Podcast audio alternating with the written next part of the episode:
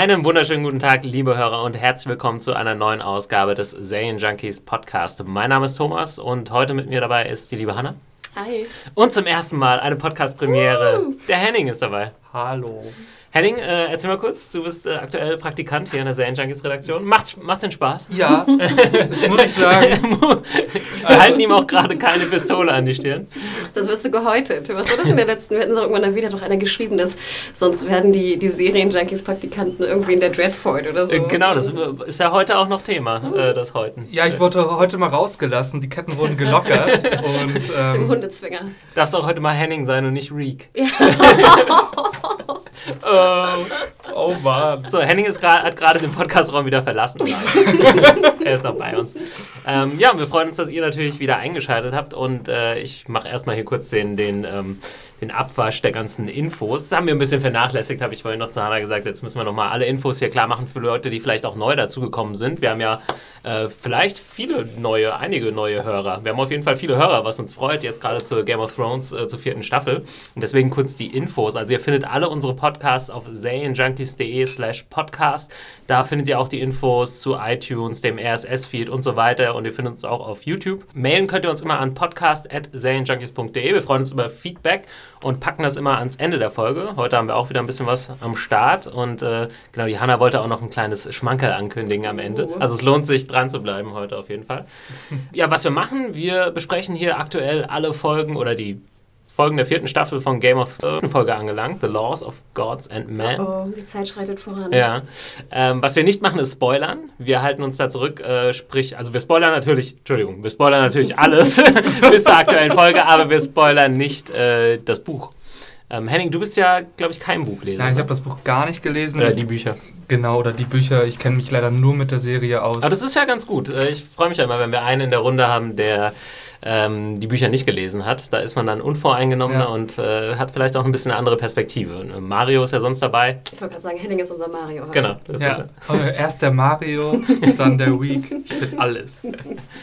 Genau, wir sind jetzt bei der sechsten Folge angekommen. Äh, Game of Thrones noch kurz zur Info läuft ja aktuell immer bei Sky, montags immer schon bei Sky Go und dann ab Dienstags bei Sky Anytime. Ab dem 2. Juni gibt es dann die deutsche Synchro. Ähm, davon auch drauf gespannt sein. Wer es sich lieber auf Deutsch angucken will, muss dann noch einen knappen Monat jetzt warten, ein bisschen weniger. Genau, erst unseren Podcast hören, dann schauen, dann nochmal unseren Podcast. Genau, ja, wird dann doppelt so gut. Episode. Ja, cool, aber dann äh, steigen wir, glaube ich, gleich ein. Gibt wieder einiges zu besprechen, obwohl es diesmal nicht ganz so viele Handlungsstränge gibt, was ich immer angenehm finde persönlich. Äh, The Laws of Gods and Man. Und wie der Titel äh, schon sagt, geht es äh, diesmal sehr viel um Gesetze, Politik, äh, so ein Mischmasch daraus. Aber auch ein bisschen Action ist dabei, also man gespannt sein. Äh, wir steigen ein mit Bravos. Und wer aufmerksam den Vorspann guckt oder ge geguckt hat, hat das konnte sich da quasi schon spoilern lassen oder hat sich schon gespoilern lassen. Awesome. Ich glaube, ich habe heute früh rufen hören. Aus ja, ich war mir gar nicht hundertprozentig sicher, ob das nicht schon mal irgendwann in einer der ersten Staffeln vorkam, aber kann ich eigentlich glaube nicht sein. Ne? Nicht, das wäre mir aufgefallen, Ja. diese Riesenstatue. Also Bravos wurde ja schon sehr oft äh, erwähnt. Und ja, es ist so irgendwie, die, ich glaube, die größte Stadt von Essos, also von diesem östlichen Kontinent. Und ähm, ja, in den Büchern kriegt man natürlich noch viel mehr Details mit, aber vielleicht kriegen wir die auch noch gut, äh, zukünftig in der, in der Serie mit. Oder was würdest du sagen, weißt du von Bravos, Henning, aus der Serie? Ähm, ich musste ein bisschen nachschauen. Ich wusste jetzt gar nicht so viel. Ich habe halt erstmal nur diese große Statue gesehen, als das Intro dann kam. Mhm. Und dann habe ich. Ähm, Das ist gar nicht, der wurde bestimmt dann auch schon mal erwähnt, oder? Das ist ja der, der Titan von Bravos. Das ist quasi wie so, wie hieß Der das denn? Koloss von der. Koloss von Rhodos, genau. ähm, so das Äquivalent. Koloss von Bravos. Ja. Und äh, ja, wir, wir steigen ein mit äh, Stannis und Davos. Hat sich ja schon so angedeutet, dass äh, Stannis, nee, Davos schon äh, so eine kleine Idee hatte. Und äh, da ging es um die Iron Bank, die ja auch in den letzten Folgen immer öfter erwähnt wurde, damit man so weiß, es gibt da diese Bank. Ja. ähm, Ich finde, das haben sie auch sehr schön gemacht. Ne? Mhm. Sie haben es nicht so einfach in der letzten Folge einmal erwähnt und schwupps sind sie in Bravos, sondern sie haben ja wirklich jetzt, ich glaube, die letzten fünf Folgen fast in jeder Episode Bravos erwähnt und schon davor. ja. Also- Und vor allem auch immer wieder die Probleme der Krone mit äh, Geld und woher haben sie eigentlich das Geld, nämlich von der Iron Bank geliehen. Und das wird jetzt offensichtlich immer mehr zum Problem für die Lannisters. Und deswegen hat jetzt äh, Davos offensichtlich den Plan gehabt und konnte da Stannis scheinbar überzeugen, wir gehen jetzt mal dahin zu der Iron Bank und äh, versuchen die mal auf unsere Seite zu holen. Was ja erstmal nicht so doll funktioniert. Also erstmal fand ich es, äh, also ich fand diese Szene sehr schön. Wir haben ja jetzt erstmal wieder, wir können erstmal über die ähm, Location sprechen, Mhm. ja, und wie sich's für eine Bank gehört, sehr monumental. Ja? Also ich habe mich da schon so ein bisschen ans Frankfurter Bankenviertel erinnert. Stimmt, du als Hesse, ne? Ja, genau. So schön Marmorboden und ähm, ich finde, man hat, also man, erstmal lässt man Stannis warten, was er schon mal nicht so gut aufnimmt offensichtlich und auch Davos versucht halt so mit so einer kleinen Story irgendwie die Stimmung zu lockern, klappt auch nicht so wunderbar. Und äh, zweitens mal ist es auch so inszeniert, dass sie teilweise sehr klein im Bild wirken. Dieser lange Gang ähm, wird gezeigt und in so einer weiten Einstellung. Also Stannis ist da jetzt nicht als der große Adelige oder der große Lord empfangen äh, worden. Und ich fand, ich fand schon mal schön, dass die äh, Banker ne, drei ja. Stühle hatten und die Gäste nur so auf so kleinen so, so Höckerchen. Ja. Das waren so ja, monumentale Betonhocker, die ja. einen auch eher einschüchtern sollen. Genau, ohne Lehne. Aber nochmal zum Anfang. Ich fand ja schon die erste Szene schön. Ich habe mich ja immer furchtbar aufgeregt in der dritten Staffel über die schlechte ähm, Special Effects bei Booten. Aber ich finde, jetzt hier in dieser Staffel machen sie die Boote unheimlich gut. Und dann siehst du ja die erste Einstellung, wo Davos und Stannis auf dem Boot sind und dann, mhm. glaube ich, so durch die Beine ne, des Koloss fahren. Stimmt. Und dann sieht man ja so Bravos in der, in der Totaleinstellung und ich finde diese Szene immer super geil. Also nee, das, das war sehr schön. Also ich finde die, die weiten Einstellungen, die funktionieren sowieso immer sehr gut, weil diese Städte von weiter mhm. weg, ich glaube, das ist mit dem Computer nicht so schwer darzustellen. Was du meinst, ist, glaube ich, wenn die auf dem Schiff sind und man hat so das Gefühl, im Hintergrund ist der Greenscreen und dann wird genau. dann so ein bisschen äh, Wasser eingeblendet. Also so sah es aber nicht aus. Genau, ne? das, haben sie, das lassen sie relativ weg jetzt. Sie haben mehr so, mhm. wie so Halbtotalen irgendwie auf den Schiffen und nicht mehr genau diese Greenscreen-Hintergrund, mhm. äh, ne, wo dann so eine so ja, mein, mein, mein Vorhang so als äh, Hintergrund Ja, das kann, das kann manchmal ein bisschen unglücklich ähm, aussehen. Und dann hast du absolut recht, dieser, dieser Raum war Wahnsinn. Ich glaub, weiß auch nicht, ob es, ob es ein anderer Raum war, der einfach nur umgebaut wurde, aber er sah einfach riesig aus. Ja. Gerade im Vergleich auch zur Pyramide, wo wir nachher zu kommen, zu Dani, fand ich, war dieser Raum super geil. Hm. Ähm, interessant auch dann die Besetzung. Wir haben dann äh, diese Iron Bank Leute, das sind drei Leute, aber ich glaube nur einer spricht, oder? Und das ist äh, Mark Gettis wir haben den Namen der Figur noch gar nicht gesagt bekommen, wenn ich mich recht erinnere. Und ich weiß ihn jetzt auch nicht aus dem Kopf. Also Doch, ich habe hab mir das notiert. Ah, sehr gut, Henning. Äh, Vorbildlich. Ja, es ist äh, Tycho Nestoris. Ich weiß nicht, ob ich es richtig ausgesprochen habe. Bestimmt. das klingt wie ein Dinosaurier. ja, also klingt aber alle bei Game of Thrones. Also es ist äh, Tycho Nestoris, der Iron Bank. Wenn nicht, dann ähm, berichtigt mich. Ja, und gespielt von Mark Gattis, den ich jetzt persönlich äh, vor allem aus Sherlock äh, kannte. Er springt, spielt da den Bruder von Sherlock, glaube ich. Ne? Äh, Hanna, wie sieht das aus? Du bist dabei bei einem Massen von Serien noch ein äh, bisschen versierter als ich. Hat er noch irgendwo was, was Größeres gemacht? Uch, da muss ich leider passen. Also ich kenne ihn auch nur als Min Minecraft. Ne? Ja, Minecraft. okay, ihr wisst schon, was ich meine. Ähm, ja, ich fand ihn super. Also ich mhm. glaube, da ne, kein Zweifel, dass er diesen äh, schmierigen, dominanten Banker ganz cool rübergebracht hat. Ja, genau, also was, was dann, ähm, was ja schon durch die, die Location quasi ausgedrückt wird, verfestigt sich dann auch noch so, dass diese Leute von dieser Bank einfach ganz klar in Zahlen denken. Es ja. wird dann auch so gegeneinander aufgerechnet und sie fragen ihn dann auch, also sie fragen Stannis, wie viele Schiffe hast du denn, wie viele Soldaten hast du denn? 4000 Männer, ja. 32 Schiffe. Ist ja jetzt nicht so pralle. Ja, ja und vor allem nichts zu essen, das ist ja das. Ja. Stimmt, nichts auf Dragonstone. Und, genau, was äh, erntet ihr denn so? hm, nichts.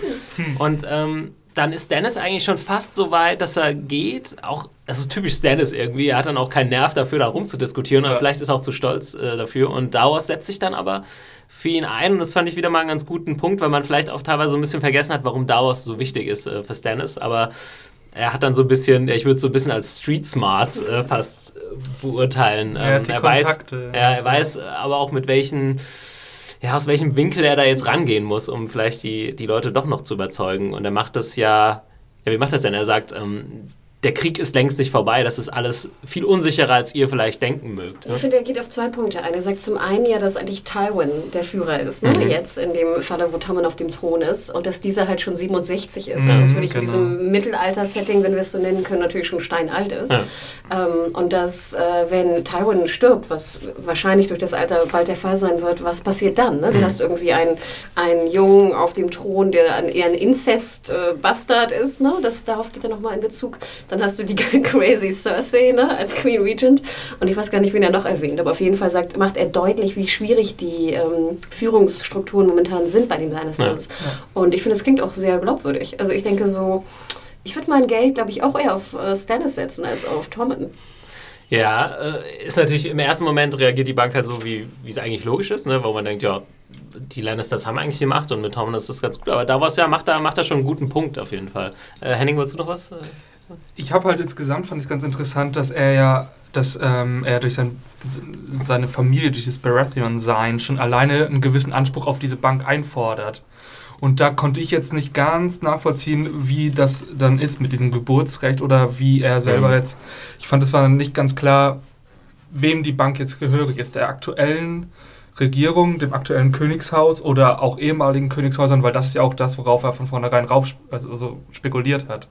Ja, ja, ist auf jeden Fall interessant. Es wird ja jetzt, ähm, das fand ich auch super interessant an dieser, in dieser Sequenz, habe ich auch in meinem Review, äh, welches ihr auf serienjunkies.de dann lesen könnt, geschrieben, dass, äh, dass wir eigentlich die ersten drei Staffeln, dass es immer um dieses Blutrecht sozusagen ging. Ne? wir haben uns auch an diese äh, Spielregeln als Zuschauer sozusagen gewöhnt. Und jetzt kommen wir auf einmal, kommt so ein neuer Player ins Spiel, dem sowas eigentlich relativ egal ist. Und ich finde es eigentlich krass, dass diese Welt jetzt nochmal so geöffnet wird, dass irgendwie auch so ein bisschen gesagt wird, ja, diese Typen in Westeros sind auch nicht so ganz auf der Höhe der Zeit. So, also so habe ich es jetzt äh, wahrgenommen. So mit ihren, ja, Blut ist wichtiger als Ding. Ja, das Wichtigste ist Geld, sagt jetzt hier die Iron Bank von Bravo. Was natürlich ein interessanter, interessanter Punkt irgendwie. Obwohl Ne? man nicht vergessen darf, dass Stannis und Davos ja auch das Blutrecht weiterhin als Begründung angeben. Ne? Sie sagen das halt, wie gesagt, Mhm. Ja, das Tommen, überzeugt sie aber nicht so furchtbar. Äh, ne? Na, genau, sie sagen Ja. ja. sozusagen, das Gerücht haben sie auch gehört, dass es, das, dass es der Inzestbastard Ja. ist. Aber wir dürfen nicht vergessen, dass Stannis Forderung auf den Thron ja immer noch auf Blutrecht basiert. Ja, aber um, um nochmal auf Hennings Frage zurückzukommen, also Stannis ist ja der älteste Bruder von Robert.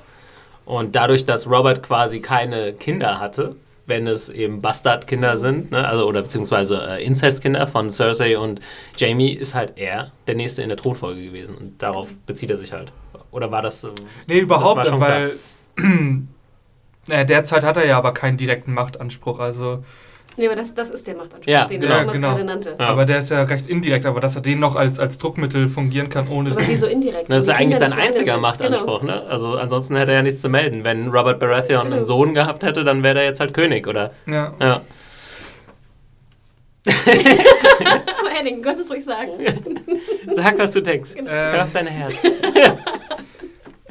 Ja, das ist ja aber auch nur ein Machtanspruch. Also ähm, er geht ja zu der Bank und er kann ja nicht sagen, ich gehöre zum Königshaus, gebt mir Geld, sondern er kann ja nur sagen, es könnte sich so und so entwickeln. Es ist eine reine Spekulation und es ist ja eine, eine, eine also es ist ja nur eine Hm. Rechnung, eine, eine also Ja, mit klar, denen er ja, den vorzeigen Ja, kann. Stannis muss halt darauf hoffen, dass auch aufgrund dieses Machtanspruchs ihm dann gewisse Leute auch wieder unterstützen, sobald Ja. es vielleicht wieder zur Auseinandersetzung kommt. Ne?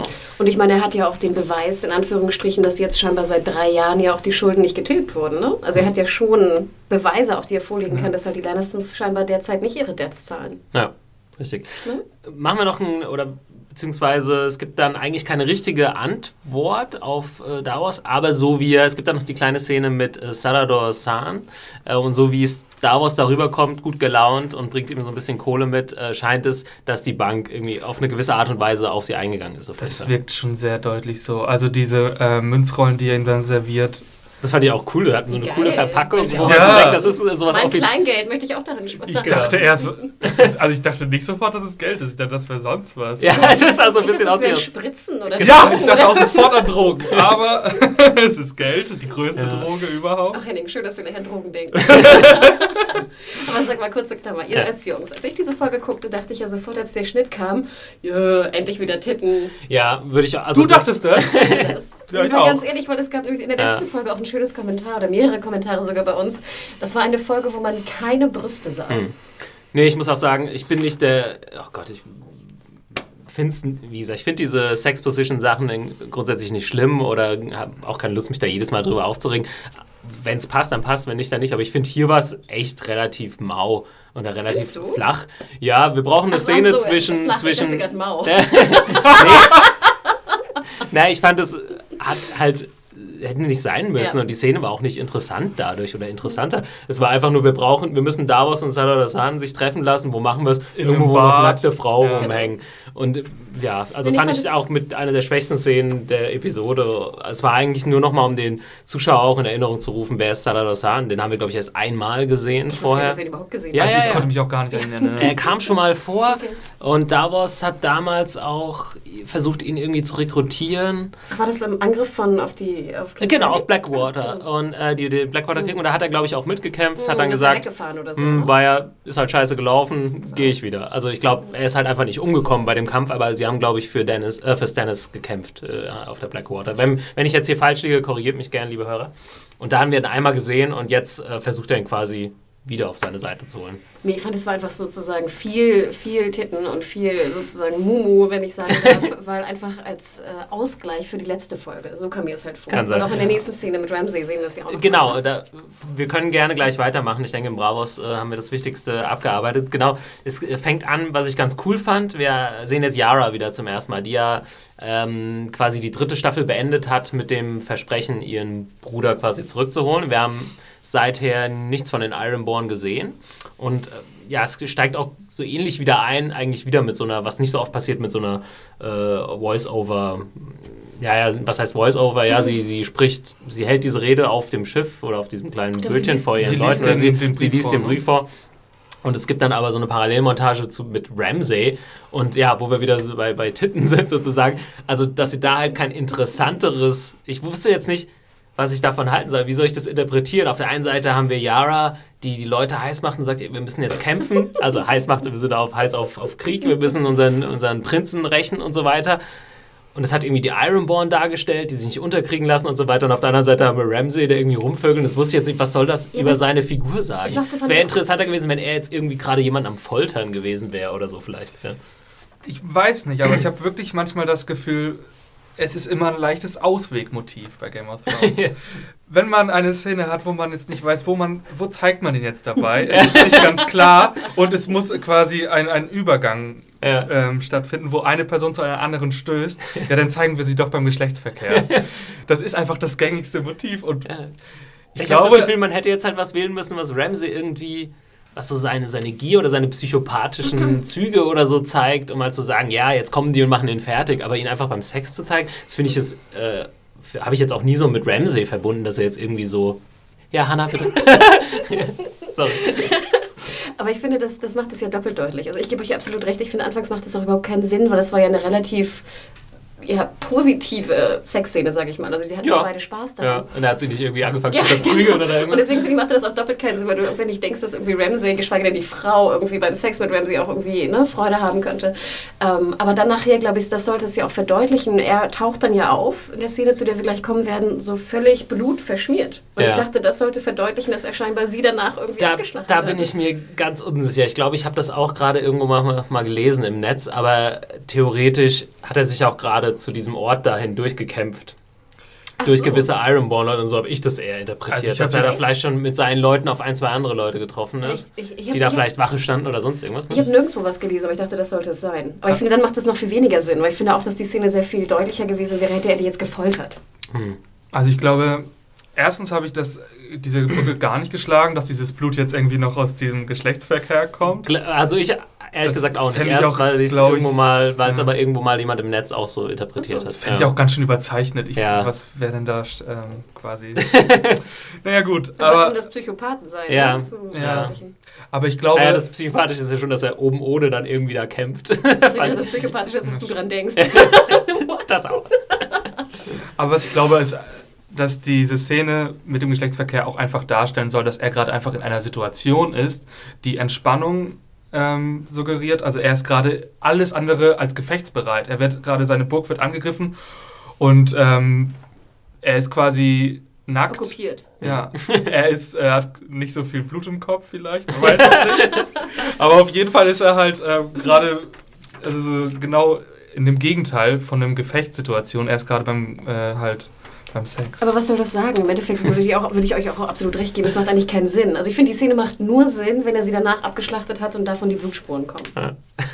Wir wollen mehr abgeschlachtete Nee, so, sorry, so, so meine ich das nicht. Aber Nee, sonst... Ne? verstehe ich. Nee, habe ich mich auch gefragt von Anfang an. Okay, aber Nein, also was ich damit sagen wollte, ist, vielleicht liegt es nur, soll, ist auch daran, ähm, also dient die auch dazu, um eine gewisse ähm, Vormacht von ähm, Yara und ihren Mannschaft hm, dass die in einer gewissen ähm, starken Position ankommt. Dass er gerade halt einfach überhaupt nicht. Aber es hätte doch gereicht, wenn sie einfach da reinschleichen und Ja, gut ist, natürlich. oder? Es war dunkel, Ja. sie haben hier so diese Enker, wer ist es? Ankerhaken, Ja, Enter, Enterhaken, Enterhaken, wie auch immer, ähm, gut ist.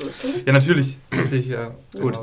Das Ding ist, dass dann ähm, sowieso jetzt nicht irgendwie an der mangelnden Vorbereitung oder Kampfkraft oder so scheitert, äh, sondern interessanterweise an Theon selbst, der bei den Hunden eingesperrt ist, was auch wieder recht heftig war, aber irgendwie konnte man sich sowas schon fast denken, irgendwie, als er dann sagt, er ist nicht in, im Gefängnis äh, oder in den Kerkern. Und äh, ja, Theon ist offensichtlich so manipuliert, dass er, ja, er sagt dann auch, es ist wieder ein Trick, oder er hat Angst davor, dass es wieder ein Trick ist, weil wir erinnern uns an die dritte Staffel, wo er einmal von Ramsay befreit wurde, nur um dann wieder in den Kerker gebracht zu werden. Und ähm, ja, Yara muss dann mehr oder weniger aufgeben. Ich glaube, er beißt sie dann. Ja, wo ich auch Also denke, hä- hättet ihr nicht eine runtergehauen? Ja, ich habe auch Also gedacht, jetzt knocken sie ihn. gehauen, genau, genau. das wäre so das, Ja. das was habe ich auch erwartet, dass sie ihn ausnocken und dann mitnehmen. Gut, und dann kommst du zu diesem kleinen äh, Geplänkel, wo ich auch sagen muss, äh, fand ich jetzt irgendwie nicht so berauschend. Ich habe das Gefühl, dadurch, dass man mehr Budget hat, packt man jetzt mehr Kampfszenen auch in die Serie. Wir hatten jetzt fast in jeder Episode eine, wo man früher sich da recht zurückgehalten hat oder eher so mal so ein Eins gegen Eins hat oder so. Ja, und das fand ich jetzt mit der gesamten Szene oder Sequenz auch nicht so super spektakulär. Es war halt so ein bisschen Gemetzel, mal so eine kleine Action-Abwechslung. Ich habe das Gefühl, man hat es aber reingepackt, weil sonst die Serie oder die Folge sehr stark von eben Gesprächen wieder dominiert wird. Ja. Fand es jetzt nicht schlecht, aber auch nicht. Äh, es gab schöner choreografierte Kämpfe schon in Game of Thrones. Vor allem fand ich dann für die Szene dann doch sehr abrupt geendet. Also, dass sie dann so schnell erzählt, ähm, kapituliert und äh, Theon da zurücklässt.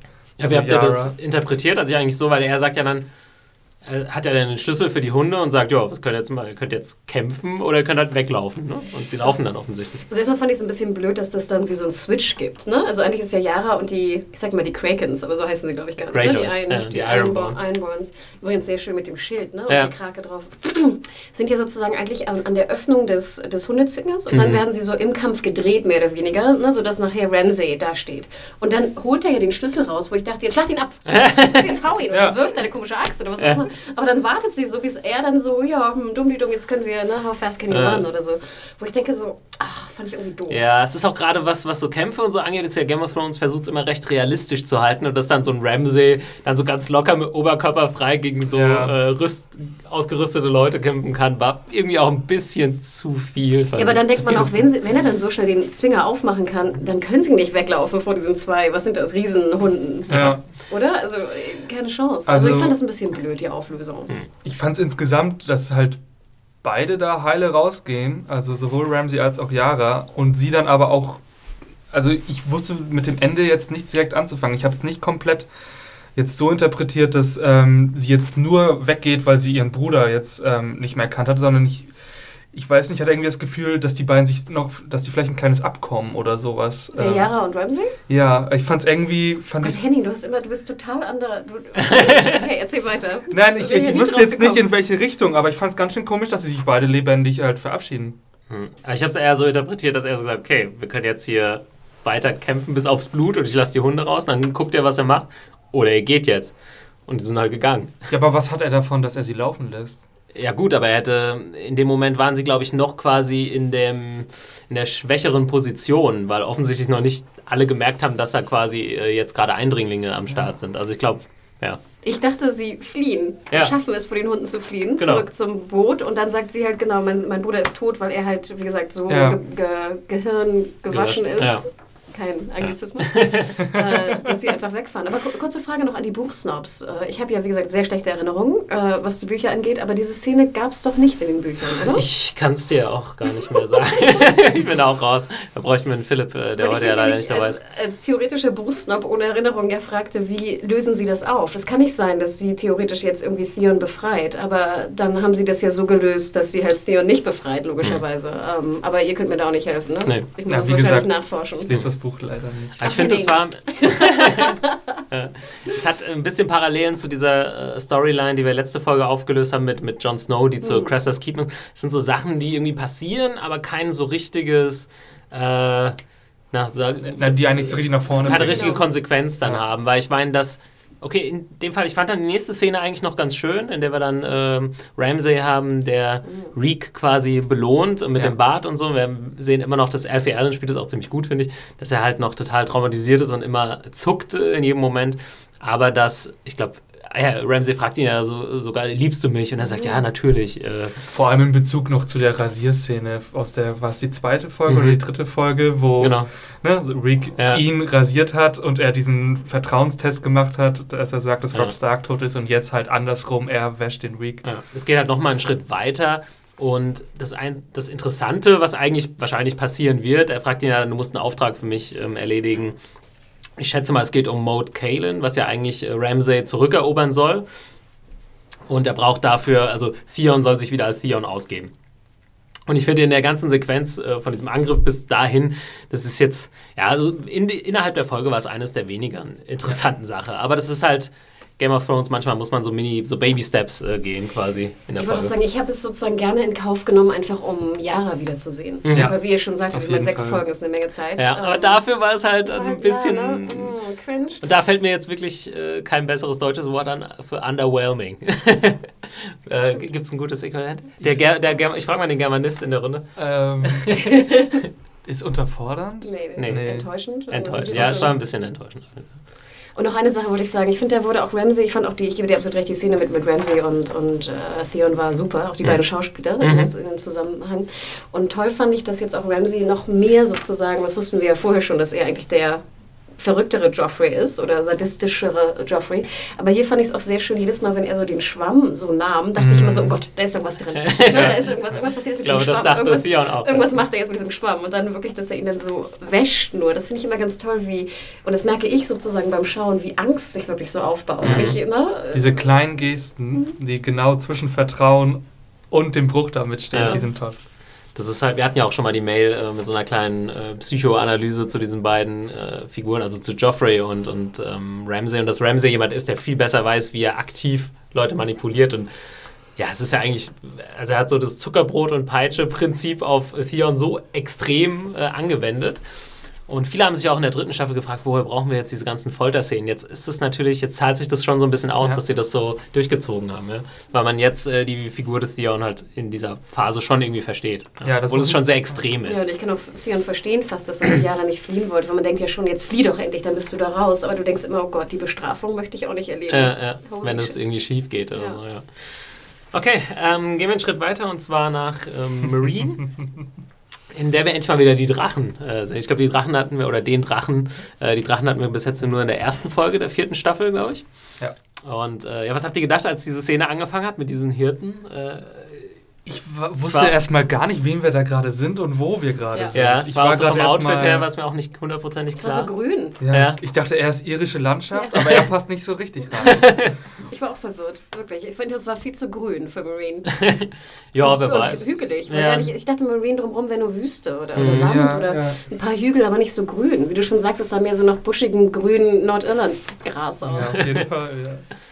Ja, und der, der arme Schafhirte kommt ein bisschen seine Ziegen gegrillt. Äh, offensichtlich sind Ziegen so das, äh, der Lieblingssnack. Das hatten wir ja schon mal in der ersten Folge. Wo ich aber auch dachte, wie geil, bitte, die ist ja gleich gegrillt. Ja, ja dass die noch ja, brennend äh, Ich muss auch ein bisschen lachen. Ja, also der Drache brät die so kurz an und nimmt sie dann mit. Aber dachtet ihr nicht auch vielleicht, dass er das Kind mit verbrennt? Ja, ich hatte kurzzeitig, ja. als er dann eben bei der nächsten Szene vor Danny steht, hatte ich kurzzeitig Angst quasi, äh, dass er dann wirklich sein Kind noch dabei hat. So, das war halt so der Unfall. Und dass es dann irgendwie noch krassere Konsequenzen hat. Aber ähm, ich fand, es war dann, wir sehen dann das, was Danny ja ähm, angedeutet hat oder angekündigt hat in der letzten Folge, dass sie jetzt als Herrscherin auftritt. Ja. Und mit den, quasi mit den Problemen sich versucht zu, zu befassen von den Leuten. Und das erste Problem ist halt dieses Problem was sich noch relativ einfach lösen lässt. Oh, der arme Schafhirte hat seine, ja. oder Ziegenhirte hat seine Ziegen verloren der kriegt jetzt mal, der kriegt das entschädigt. Aber so. das fand ich auch ganz witzig. Ich fand das schon, nachdem wir schon in der ersten Folge so diese leichten Erziehungsprobleme langsam der Drachenmutter gesehen haben, nun ganz lustig, dass sie sich ähm, quasi die Beschwerden über das Verhalten ihrer Drachenkinder anhören muss und dafür gerade stehen ja. muss. Das hat schon so ein bisschen was Erziehungstechnisches. Ja. ja, man merkt ja auch, dass sozusagen Herrschen auch ein extrem langweiliges, äh, langweiliger ja. Zeitvertreib ist, ne? wenn sie irgendwie 220 solcher Leute sich anhören muss. Ähm, wie fandet ihr den Raum, wenn ich nochmal auf deine enttäuschend äh, Phase wieder eingehen kann? Weil ich fand, es war derbe dunkel da drin. Also von der Beleuchtung habe ich es überhaupt nicht verstanden. Es war super karg. Und äh, ich fand das naja, es ist halt eine Pyramide. Ne? Ja, es sind ja auch nicht so furchtbar, es sind ja keine Fenster drin. Also in dem ja, Sinne, da waren ne? schon Fenster. Ja, da waren nur Löcher, oder? oder Löcher, ich weiß gar nicht, ob es Fenster waren, ja. Aber, ich, also Aber ansonsten fand, fand ich sehr enttäuschend. Hm. Ich fand es eigentlich ganz cool. Es ist halt so ein extremer Raum gewesen, so im Sinne, dass Danny halt sehr hoch sitzt und es ist schon so eine extreme Machtposition, was auch relativ logisch ist in der äh, Gesellschaft, wo halt, wo es Meister oder Master und Sklaven gibt. Also und da sitzt ja fast derjenige, der auf dem Iron Throne sitzt, irgendwie mehr auf einer Ebene mit der mit der dem Pöbel. mit dem Pöbel oder mit den Leuten, die vor ihm stehen. Also es ist schon so eine sehr erhabene. Ja, und Position. das merkt man aber auch gleich von vom Beginn an, wo dann Oh Gott, dieser Name jetzt. Ich habe ihn mir irgendwo notiert. Lorak, Lorak. Achso, der zweite, der dann ankommt. Der zweite. Also ich würde jetzt ja. mal übergehen zum zweiten. Ich glaub, ja, ja, ja, auf jeden Fall. Den Ziegenvater haben wir so ganz gut abgefrühstückt. Das war halt dann auch eine, eine, schöne Gegenüberstellung, weil, wie gesagt, das erste, als es dann gelöst ist, freut sich Danny ja auch so ein bisschen. Ach, das war ja einfach, ne? Herrschen ist gar nicht so schwierig. Und dann kommt, ähm, dann kommt der, dieser, Ad, ja, dieser Sohn einer Adelsfamilie und dann wird das Problem wie heißt der, Hanna? Achso, ich kannst meine Schrift nicht lesen. nee. Also ich habe mir aufgeschrieben, Hista Solorak. Ich glaube, das ist, ist auch das nicht so, so entscheidend. Ich weiß nicht genau.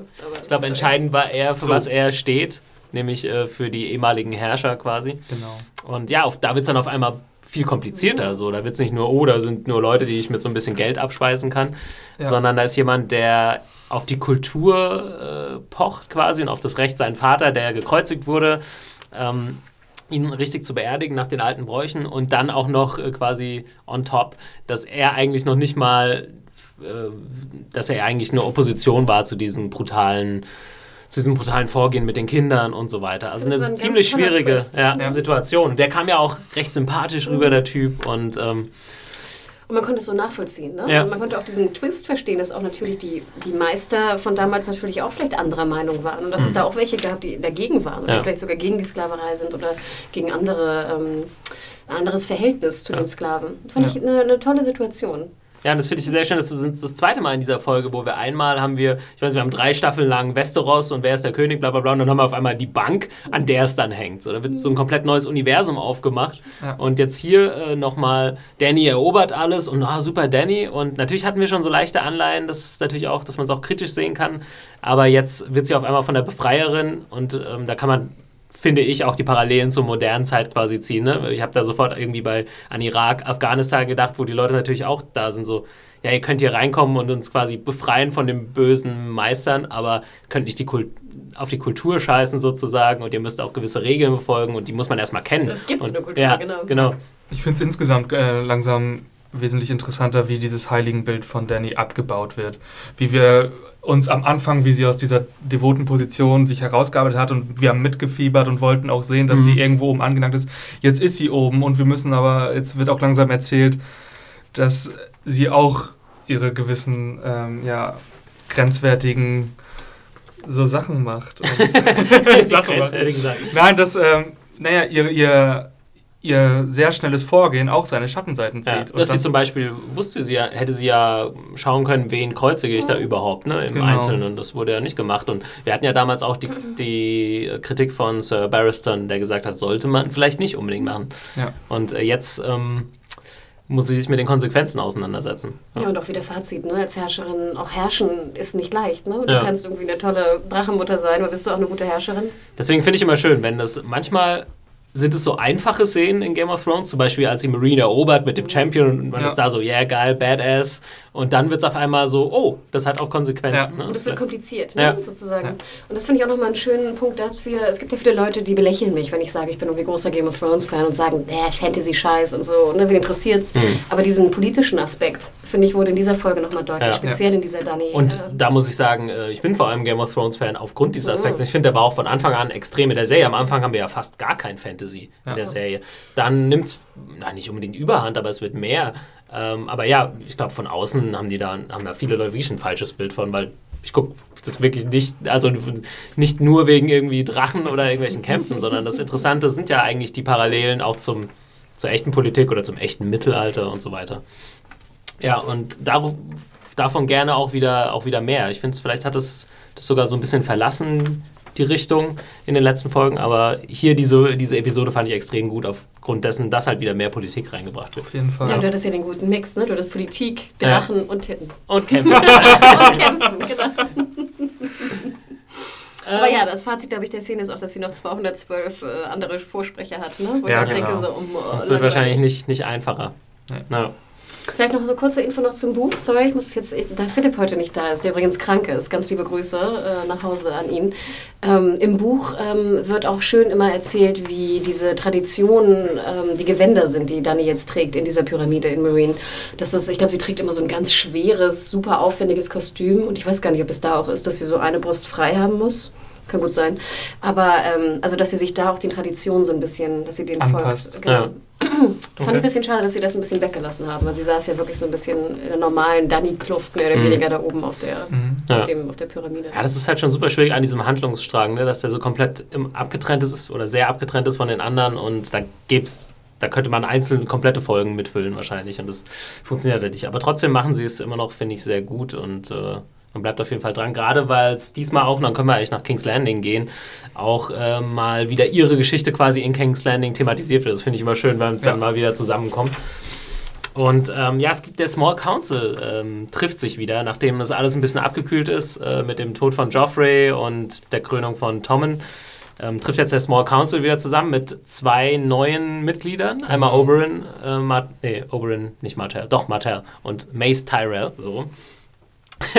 auch sehr schön, dass man eigentlich äh, sofort sieht, als, als Tywin dann reinkommt. Tywin ist offensichtlich der Boss. Äh, Tommen findet gar nicht statt im Small mhm. Council, muss er ja auch nicht unbedingt. Und äh, ich glaube, Oberyn hält es noch nicht mal für nötig, äh, aufzustehen, als Tywin reinkommt. Schon mal. Er hat so ein bisschen so eine Scheißegal-Haltung noch in dem Moment. Ich glaube, Oberyn testet so ein bisschen seine Grenzen aus. Mhm. Ne? Er wurde jetzt, er fühlt sich jetzt naja, was heißt, er fühlt sich jetzt wichtig, aber er fühlt sich ein bisschen bestätigt im Sinne von, na, die Lannisters brauchen mich, das äh, reizt sich jetzt so ein bisschen aus. Er ist ja immer noch auf Kriegsfuß mit den Lannisters, darf man nicht vergessen. Und äh, vorher auf der anderen Seite hat man Mace Tyrell, der vorher erstmal so, ich habe ja schon mit Tywin ausgemacht, dass ich der Chef der Schiffe werde. erstmal dieser eine Punkt. Und es, äh, die Szene endet damit, dass äh, Tywin irgendwie, irgendwie losschickt, um seine Zettel zu holen oder so. Mhm. Fand ich super. Also Mace Tyrell äh, hat ja noch nicht viel gesprochen, auch in den letzten Folgen, aber ich glaube, es kam schon ganz gut durch, dass das so ein bisschen so eine Witzfigur ist, auf jeden Fall. Hatte sich Mario nicht auch mehr gewünscht von ja. Mace und jetzt hat er, glaube ich, mehr bekommen. Ja, ich glaube, glaub, viel mehr wird er aber auch nicht bekommen, als dass er einfach ein bisschen eine Witzfigur ist. Ja, schon. Von seiner Frau wird er ja auch nicht besonders beachtet. Ja, ja wie du schon sagtest, ich finde Oberin immer toll, wenn du sagst, er hat so eine Scheißegal-Haltung. Er hat ja wirklich so eine Scheißegal-Haltung. Ja. Ne? Er, liebt, Im wahrsten Sinne Du meinst auch physikalisch. Genau, er ja, liegt so ja schon so, so völlig arrogant. Ne? Und ich finde, das spielt ja auch super. Ja. ähm, dann gibt es, glaube ich, zwei größere Themen in der Besprechung oder ein, ein großes und ein nicht so großes. Äh, es wird einmal über den Hound gesprochen. Ja. den man offensichtlich noch sucht, weil er hat ja, er hat ja Joffrey damals verlassen und quasi Lannisters verraten. Und äh, fand ich ein ganz, ganz nettes Detail, dass dann, ich glaube, Varys sagt, ja, das Kopfgeld so bei 10, was weiß ich, Silbermünzen oder so wäre eigentlich gerechtfertigt und äh, Tywin dann gleich so sagt, mach mal 100. Äh, offensichtlich ähm, obwohl sie sehr stark in, der, in den Miesen sind, ist noch nicht so wirklich angekommen bei Ty. Oder ist eigentlich schon angekommen, er hat es ja in der letzten Folge auch gesagt, dass das ein Problem ist, aber trotzdem ja, man merkt, dass Ty hält man sich nicht zurecht. Ja, eigentlich zurück. ein sehr guter, ähm, eigentlich sehr gut ist, die Sachen zu analysieren. Ja. Aber bei dieser Bankgeschichte und Geld- und Schuldengeschichte scheinbar einfach völlig Ich glaube, ja, genau, er sieht er ja genau die Gefahr nicht, nicht genau. ähm, die jetzt halt mit Stannis so am Horizont aufzieht. Genau, die der Zuschauer halt kennt und da wird natürlich auch die Brücke geschlagen. Wenn wir am Anfang sehen, sehen, er bittet die Bank und er zeigt ihnen auf, dass die Lannisters nicht mit Geld umgehen, dann sehen wir jetzt, die können wirklich nicht mit Geld umgehen.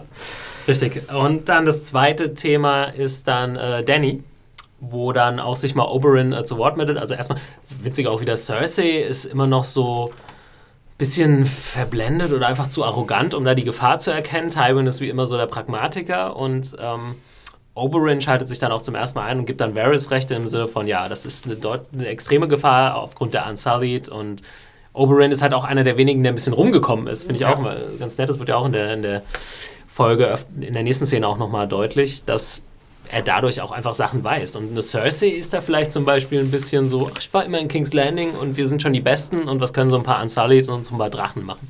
Und Tywin ist auch gerade was die Drachen angeht, so, kommt er mir so ein bisschen. Ja, so die haben seit 300 Jahren nicht mehr gekämpft. Ja, es gab so. ja auch keine. Ja, so. so ne? ja. Ich fand aber auch interessant, wie genau und exakt wahres äh, Informationen waren. Ne? Ich meine, er ist ja The Spider, war es. Mhm. Ähm, und die Informationen stimmten ja genau. Sie wusste, er wusste ganz genau, wie viele Unsullied da sind. Er wusste, dass, äh, dass Dani noch die hier Second Sons, halt, glaube ich, heißen sie, Ja. die weiteren Celstoids hat, die ähm, Drachen dazu. Also das ist einfach eine, eine, ähm, ja, eine gewaltige äh, Macht, mit der zu rechnen ist. Ja. Und wie habt ihr das interpretiert? Also Varys hat ja dann offensichtlich noch seine Spione in Marine. Gut, was jetzt nicht so schwierig für ihn sein wird, aber es heißt jetzt nicht unbedingt, also das ist die Frage, hat er vielleicht auch jemanden im inneren Kreis? Ich glaube Und es schon. wurde ja auch Jorah Mormont nochmal angesprochen von Pycelle, aber da hieß es, ja, der ist aber eigentlich jetzt völlig auf Dannys äh, Seite. Genau. Der war ja ursprünglich mal auch Varys' Spion sozusagen. Genau, ich habe es so verstanden, dass also Mormont jetzt gedreht wurde, mehr oder weniger. Mhm. Ne? Also jetzt auf der Seite von Danny ist und dass er aber natürlich seine Spione wieder nach Marine schickt, um mehr Informationen zu bekommen. Das weiß doch auch Danny, dass Mormont ursprünglich mal spioniert hat, oder? Ich glaube, das hat er ihr so mal irgendwann eröffnet in der, ich weiß gar nicht mehr, zweiten Staffel oder so. Ich glaube, das ist kein Geheimnis. Ich glaube, er gibt es irgendwann mal zu. Ich Ähm, meine auch, dass es offen ist, ähm, aber ich konnte mich auch nicht mehr daran erinnern. Ja, es ist. Äh, Was sagst du dazu? Ich weiß es gerade gar nicht mehr. Weil ich erinnere mich sozusagen an die Buchstoryline, aber nicht an die Oh Serienstoryline. nee, da, also muss ich gerade leider passen. Da bin ich- War das denn, dachtest du so hoch, Mormont ist ein Spion in der Szene? Wer war das nochmal? Also du weißt, das ist hier Dannys, ähm, äh, Dannys rechte. Hand. Ja. Äh, Nicht der alte, sondern der jüngere, der zweitalte. nee, das dachte ich nicht. Also. Naja, aber ich finde die drei, also ihre drei Gefährten, alle recht. Ich finde nicht immer ganz klar nachvollziehbar, warum die jetzt so mitmachen. Die sind alle sehr zurückhaltend und man erfährt eigentlich. ich finde- Findest du, du weißt nicht, warum hier Sir Barristan Selmy bei ihr ist und sie unterstützt?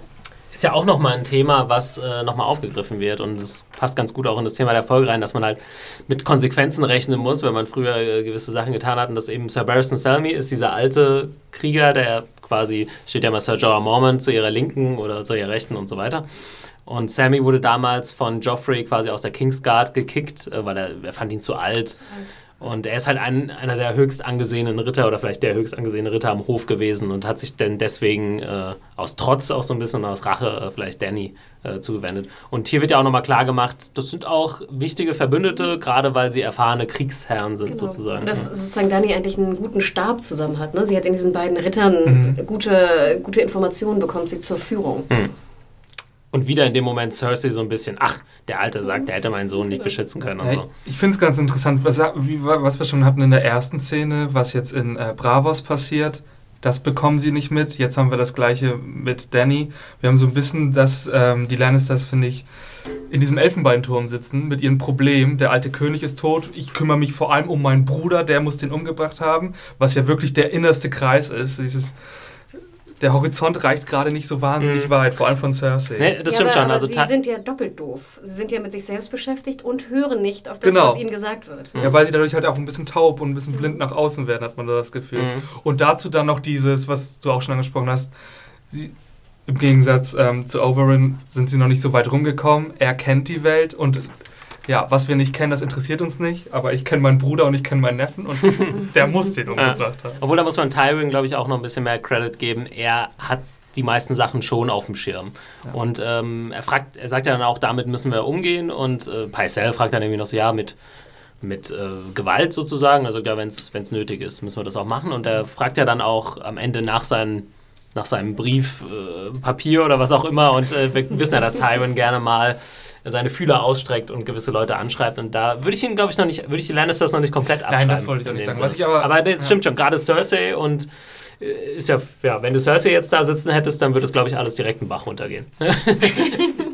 Obwohl, trankst du wieder Alkohol in der Szene? Nicht, nee, ich glaube, sie hält sich ein bisschen zurück jetzt. Äh, Vielleicht in Vorbereitung auf den äh, Prozess. Aber bevor wir zu dem großen Prozess kommen, vielleicht noch die kurze Szene zwischen Oberyn und Varys, die Ja. irgendwie ziemlich interessant war, wo es, wie gesagt, hauptsächlich davon, darum ging, ähm, dass sie sich, ja, dass sie sich irgendwie sympathisch sind, weil sie ja auch äh, irgendwie weit rumgekommen sind und ähm, Varys freut sich, glaube ich, dass mit Oberyn jemand da ist, der irgendwie auch seine Heimat kennt und so weiter und ihn einzuschätzen weiß, obwohl er ihn dann auf einmal irgendwie komplett falsch einschätzt, was äh, Sex angeht. Und dass er denkt, ja.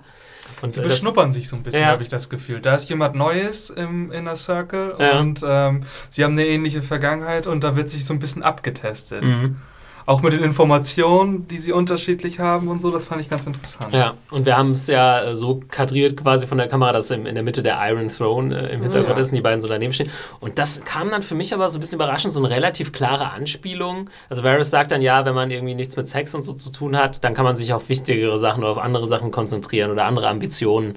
Ambitionen nachgehen und guckt dann auf den Thron. Und das fand ich relativ überraschend, weil ich äh, ja, weil es einfach Varys bis jetzt so als der, der den Frieden wahren will und eigentlich für sich persönlich jetzt nicht so die hohen Ambitionen hatte, dargestellt wurde. Und plötzlich soll er so auf einmal so der zweite Littlefinger oh. sein. Hm. Oder der erste. Ja, äh, fand ich schwierig. Hätte ich auch so nicht erwartet irgendwie. Nee, fand ich auch ein bisschen komisch, weil wir hatten ja auch in der letzten Staffel ja auch besprochen, ne, was wollen die eigentlich? Und für uns war ja eigentlich, ja gut, wir haben immer gesagt, gut und böse kann man nicht unterteilen in der Serie, aber es war eigentlich auch für mich immer so klar, okay, Littlefinger will Macht und Varys will eigentlich irgendwie den Realm beschützen. Ne? Ich glaube, ja. so haben wir es Irgendwie so ein Idealist auch so. Oder? So ein bisschen. Ja. Und du dachtest nicht, dass wir wieder in Gut und Böse unterteilen müssen, aber du dacht, ich dachte schon, dass eigentlich Varys schon Frieden haben möchte. Mhm.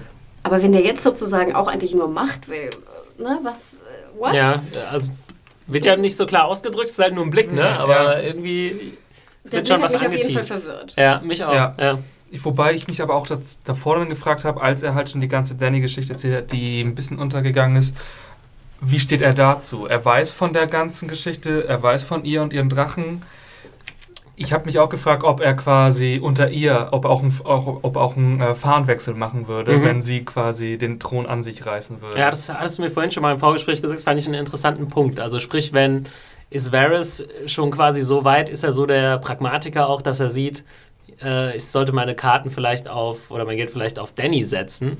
Und ähm, wenn er da sowieso schon die Connections hat nach Marine, äh, ja. fand, ich, fand ich auch ein interessante, interessanter Gedanke auf jeden Fall. Und jetzt so spielt, schon mit dem Hinterkopf, ähm, dass vielleicht das Haus Targaryen irgendwie demnächst mal wieder übernimmt. Aber ich ja. fand sowieso auch toll, dass die beiden, dass erstmal gab es viel Varys in dieser Folge, fand ich ja. auch wieder schön. Mhm. Dann Oberyn und Varys sind, glaube ich, momentan so meine, meine liebsten ja. Charaktere. Also Oberyn, muss, sorry, muss ich kurz einsteigen, ist halt einer der, also der, der, coolsten. der coolsten Charaktere, der so spät reinkam noch äh, in die Serie. Das haben, den haben sie sehr gut eingeführt, finde ich.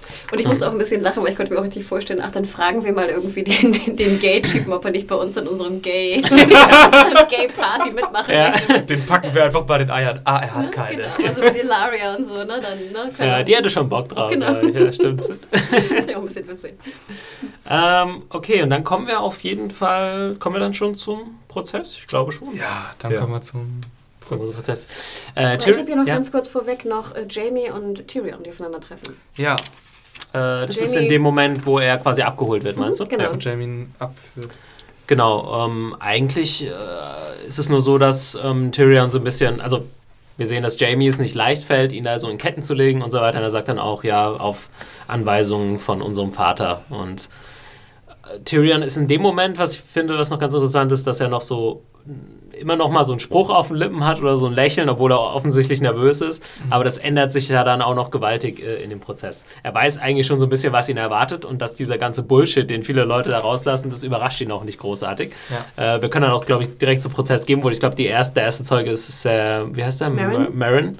Ähm, der schon immer so ein ja, ein Arschloch irgendwie. ja, ich, ich finde es eigentlich toll in der Szene, dass jetzt alle Sachen, die passiert sind, so wieder zurückkommen. Ja. Ne? Sozusagen alle Sachen, die Tyrion gemacht hat, teilweise bewusst oder auch unbewusst, schlagen ihm jetzt wieder irgendwie zurück. Ja, ne? Fand ich auch doppelt hart. Also man hält ja, ich glaube, wenn einer noch quasi ein Held ist für den Zuschauer in dieser Serie, dann ist es Tyrion. Und man hält auf jeden Fall zu ihm. Und viele Sachen, die da gesagt werden, sind halt nicht falsch. Ne? Ähm, und dann ist so bei jedem Ding so scheiße. Und warum, und hat, er den, warum genau hat er da Joffrey verprügelt und warum hat er da äh, gesagt, dass er ihn umbringen will und so weiter. Das fand ich äh, ja sehr gut gemacht und ja, es war dann wie so ein, es wurde so, so ein typischen Courtroom-Drama und äh, das war schon, erstmal hatten wir sowas noch nicht mhm. so extrem in Game of Thrones. Wir hatten schon mal den, den Tyrion-Prozess äh, auf der Erie quasi, mhm, aber nicht so ausführlich und ich finde Game of Thrones ist oft dann am besten, wenn es diese langen Szenen ausspielen kann oder diese langen Sequenzen, wie wir es zum Beispiel mit der Hochzeit hatten schon in dieser Staffel und es nicht ständig springen muss. Äh, das hat schon sehr profitiert davon. Ich fand da vor allem auch wieder den ähm, Tywin und Tyrion im Dialog. Ich fand, die haben sich beide wahnsinnig ge also gemeinsam hochgespielt. Ich fand Ja. beide super. Ähm, die konnten sich wieder schön aneinander reiben und ähm, also schauspielerisch. Ja, ja, es war vor allem, es sind vor allem echt die Blicke in diesen Sequenzen. Ne? Also du hast dann irgendwie Cersei und bei Cersei, finde ich, siehst du im Blick, die macht das, weil sie trauert auf der einen Seite und weil sie Tyrion hasst. So, und dann hast du irgendwie einen Tywin, den, der, den kann man sowieso immer schwer lesen, und einen Jamie, äh, der sehr zwiegespalten ist die ganze Zeit. Und es gibt diesen, diesen, diese Pause in dem, ähm, in dem Prozess und dann gibt es einmal diese, diese Blick, also es kommt der, der Blick von Tyrion geht zu Jamie, der Blick von Jamie geht zu Cersei und dann wieder so einmal zurück. Und in dem Moment finde ich auch, also kommt es mir so vor, dann entscheidet sich Jamie und zwar gegen Cersei und für Tyrion und geht ja dann auch äh, strikt straight quasi zu seinem Vater und bittet ihn darum, ähm, Tyrion irgendwie eine Möglichkeit zu geben, zu überleben. Äh, innerhalb des Prozesses, äh, muss ich noch kurz erwähnen, fand ich sehr lustig, fand ich, glaube ich, am besten Ma Mr. Pycelle, als er dann irgendwann so sagt, und Joffrey war das schönste und tollste Kind, was jemals auf dieser Erde gewandelt ist. Und dann so im, im Publikum so ein Raunen und selbst auf der äh, Richterbank sozusagen so ungläubige Blicke. So, mm. und der kennt ja auch nichts, Meister Pycelle. Und noch eine zweite Sache, wie habt ihr Varys da interpretiert? Weil es ja dann echt äh, interessant ist. Er war ja auch immer einer, und sie haben es sogar im Previously On nochmal gezeigt, dass er quasi, und darauf spricht den Tyrion ja an, dass er ihm mal so sein, äh, ihm mal erklärt hat, ja, wir stehen zu dir, wir werden es nicht vergessen, dass du die Stadt eigentlich gerettet hast. Ähm, weil Tyrion eigentlich für, die, für den Sieg äh, auf, auf dem Blackwater verantwortlich hat und er dann ziemlich eiskalt ist, Varys. Ja. Ja, ich fand es sozusagen eine super interessante Szene. Also, ja, um nochmal Revue passieren zu lassen, ne? Genau. Samaritan sagt aus, natürlich, Master Pessar sagt aus mit dem ganzen Gift, muss ich auch ein bisschen lachen, ne? Er liest dann so alle Giftkräuter irgendwie vor, die Ja. so in seinem Schrank waren. Das ist auch so seine Taktik, die Leute einlullen. Das ist die Ja, so, Taktik. dann wird man ein bisschen müde, dann hört man nicht mehr so genau zu. Und wir erfahren natürlich, das fand ich ganz interessant. Er wusste genau, es ist halt dieses Gift gewesen, das Strangler, ne? so Ja. wird es genannt. Und es war halt in der Kette. Also, dass Ja. sie auch von Dantos die Leiche gefunden haben, die Kette gefunden haben. Also, eigentlich sind alle Fakten hier irgendwie vorhanden. Das hatte mich ein bisschen überrascht, aber Littlefinger hatte die Kette damals Getauscht. irgendwie aus dem Wasser geschmissen? Ich dachte auch, dass Äh, aus dem Boot geschmissen, Ja. aufs Wasser? Wahrscheinlich aber hat er sie auf die Leiche von Dantos geworfen. Ja, dass sie die überhaupt irgendwie, das fand ich ein bisschen. Nee, stimmt, aufs Boot, das kann Ja. sein. Der war ja in so einem kleinen Bötchen. Aber dass Ich sie aber die auch noch. denke, ja, Gott, lass die noch untergehen. Ja, ja, das hat- das fand ich auch ein bisschen überraschend, Oder verbrennen das Boot, ich habe keine Ahnung. Ja. Aber sozusagen, die Fakten waren ja alle mehr oder weniger da. Mhm. Und dann Cersei sagt aus, natürlich, wie du schon sagtest, äh, ähm, und dann kommt sozusagen Varys. Und er wird ja auch gefragt, das fand ich ganz interessant, ähm, oder beziehungsweise Tyrion sagt, er möchte eine Frage stellen, ob er Ja. sozusagen die Stadt nicht äh, beschützt hat oder Mhm. King's Landing äh, gerettet hat, wenn man so will. Und dann sagt ja Varys als einzige Antwort irgendwie so, ja, ich vergesse nie was. Ja, leider vergesse ich nie Ja, irgendetwas. genau. Ja. Und wo ich auch dachte, so... Das ist natürlich sehr zweideutig. Die kann eigentlich nur. Ja, in dem Moment bringt es halt äh, Tyrion nichts, weil Varys auch nicht zugibt, dass er das gesagt hat, oder nicht? Ja. Und ich frage mich auch generell, als Verteidigung für Tyrion ist ja die Rettung der Stadt auch nicht sonderlich also groß. Ich habe mich immer so ein bisschen gefragt, wenn das seine einzige Verteidigung ist. Also du kannst ja trotzdem ihn umgebracht haben, auch wenn du die Stadt beschützt hast, oder? Ja, ja, schon. Aber es ist eh äh, komisch und deswegen nennt der Jamie auch, glaube ich, den Prozess dann irgendwie eine Farce. Zu Recht, äh, weiß gar nicht, Tyrion hat überhaupt keine Verteidigungsmöglichkeit. Und das ist, glaube ich, auch nicht so Sinn der Sache. Ähm, ich weiß nicht, ob sie da ihm quasi weniger Rechte zugestehen, als das grundsätzlich so in Westeros üblich ist. Das kann man jetzt nicht so ganz rauslesen, aber es wirkt ein bisschen so. Obwohl ich glaube ja, dass ihm schon klar ist, dass er in diesem Prozess keine Chance hat. Ich Mhm. wundere mich einfach nur, dass Tyrion als Verteidigungsmöglichkeit die Rettung der Stadt ansieht. Weil ich finde sozusagen, Ja. das ist, weißt du, das wäre für mich unlogisch, das als, ich würde eher gucken, wer hat sonst noch Interesse, äh, Joffrey umzubringen. Mhm. Ja, Weil who, ne, who cares? Ja, er kann die Stadt gerettet Er wollte, glaube ich, in dem Moment Varys nochmal so an, seine, an sein Versprechen quasi erinnern, dass er ihm irgendwie noch was schuldig ist oder dass er ihm mal zu, zur Seite stehen wird, was er in dem Moment halt überhaupt nicht Ja, aber hätte Varys jetzt gesagt, ja, du hast recht, du hast die Stadt gerettet. Ja, ich habe halt, ich hab halt gedacht, es soll so ein Move sein, dass er jetzt dann irgendwie nochmal sagt, ja, nee, stimmt eigentlich, äh, da muss man dem auch mal das zugute halten und das und das und das vielleicht, aber Wobei ich jetzt, wenn man noch die Szene davor hat mit Varys und einer gewissen angespielten, ähm, naja, dass er halt irgendwie schon auch Interesse am Thron hat. Ich war mir jetzt nicht ganz sicher, ob er Tyrion nicht suggerieren wollte, ich habe das nicht vergessen, aber ich habe hier einen längeren Plan. Mhm. Und, das, und ich hatte irgendwie auch das Gefühl, dass das, was er da jetzt im Gerichtssaal erzählt hat, dass das jetzt nicht seine eigentliche Haltung ist. Ich weiß nicht, ich hatte äh, vielleicht. Was hat er denn nochmal gesagt, Varys, äh, quasi? Hat ja auch, mm, hat irgendwie ein paar Aussagen zitiert von Tyrion, wenn ich mich recht erinnere, glaube ich. Ich bin mir jetzt aber auch nicht genau, mehr er hatte 100% gesagt, sicher. Dieses, äh, dass Tyrion gesagt hat, und ich glaube, das stimmt ja auch, dieses Kings are dying like flies. Ah, ja, Als es genau. so Rob, Ja. Aber es war so relativ neutral. So, ich sag jetzt hier so ein paar Sachen und macht damit, was ihr wollt, Ja. die schon ein relativ schlechtes Licht auf Tyrion werfen, aber halt nicht unwahr sind. So, fertig. Und damit ist er so zumindest fein raus. Ja.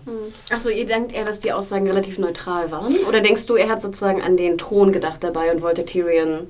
Ich fand, sie waren relativ neutral, so dass er sich bei keinem so wirklich unbeliebt Ja, macht. ich, Ja. also ein paar Anspielungen, die man deuten kann, aber nicht muss. Aber ich meine eher halt, als er diese Frage stellt. Und Ach, die Antwort fandst du auch recht äh, neutral?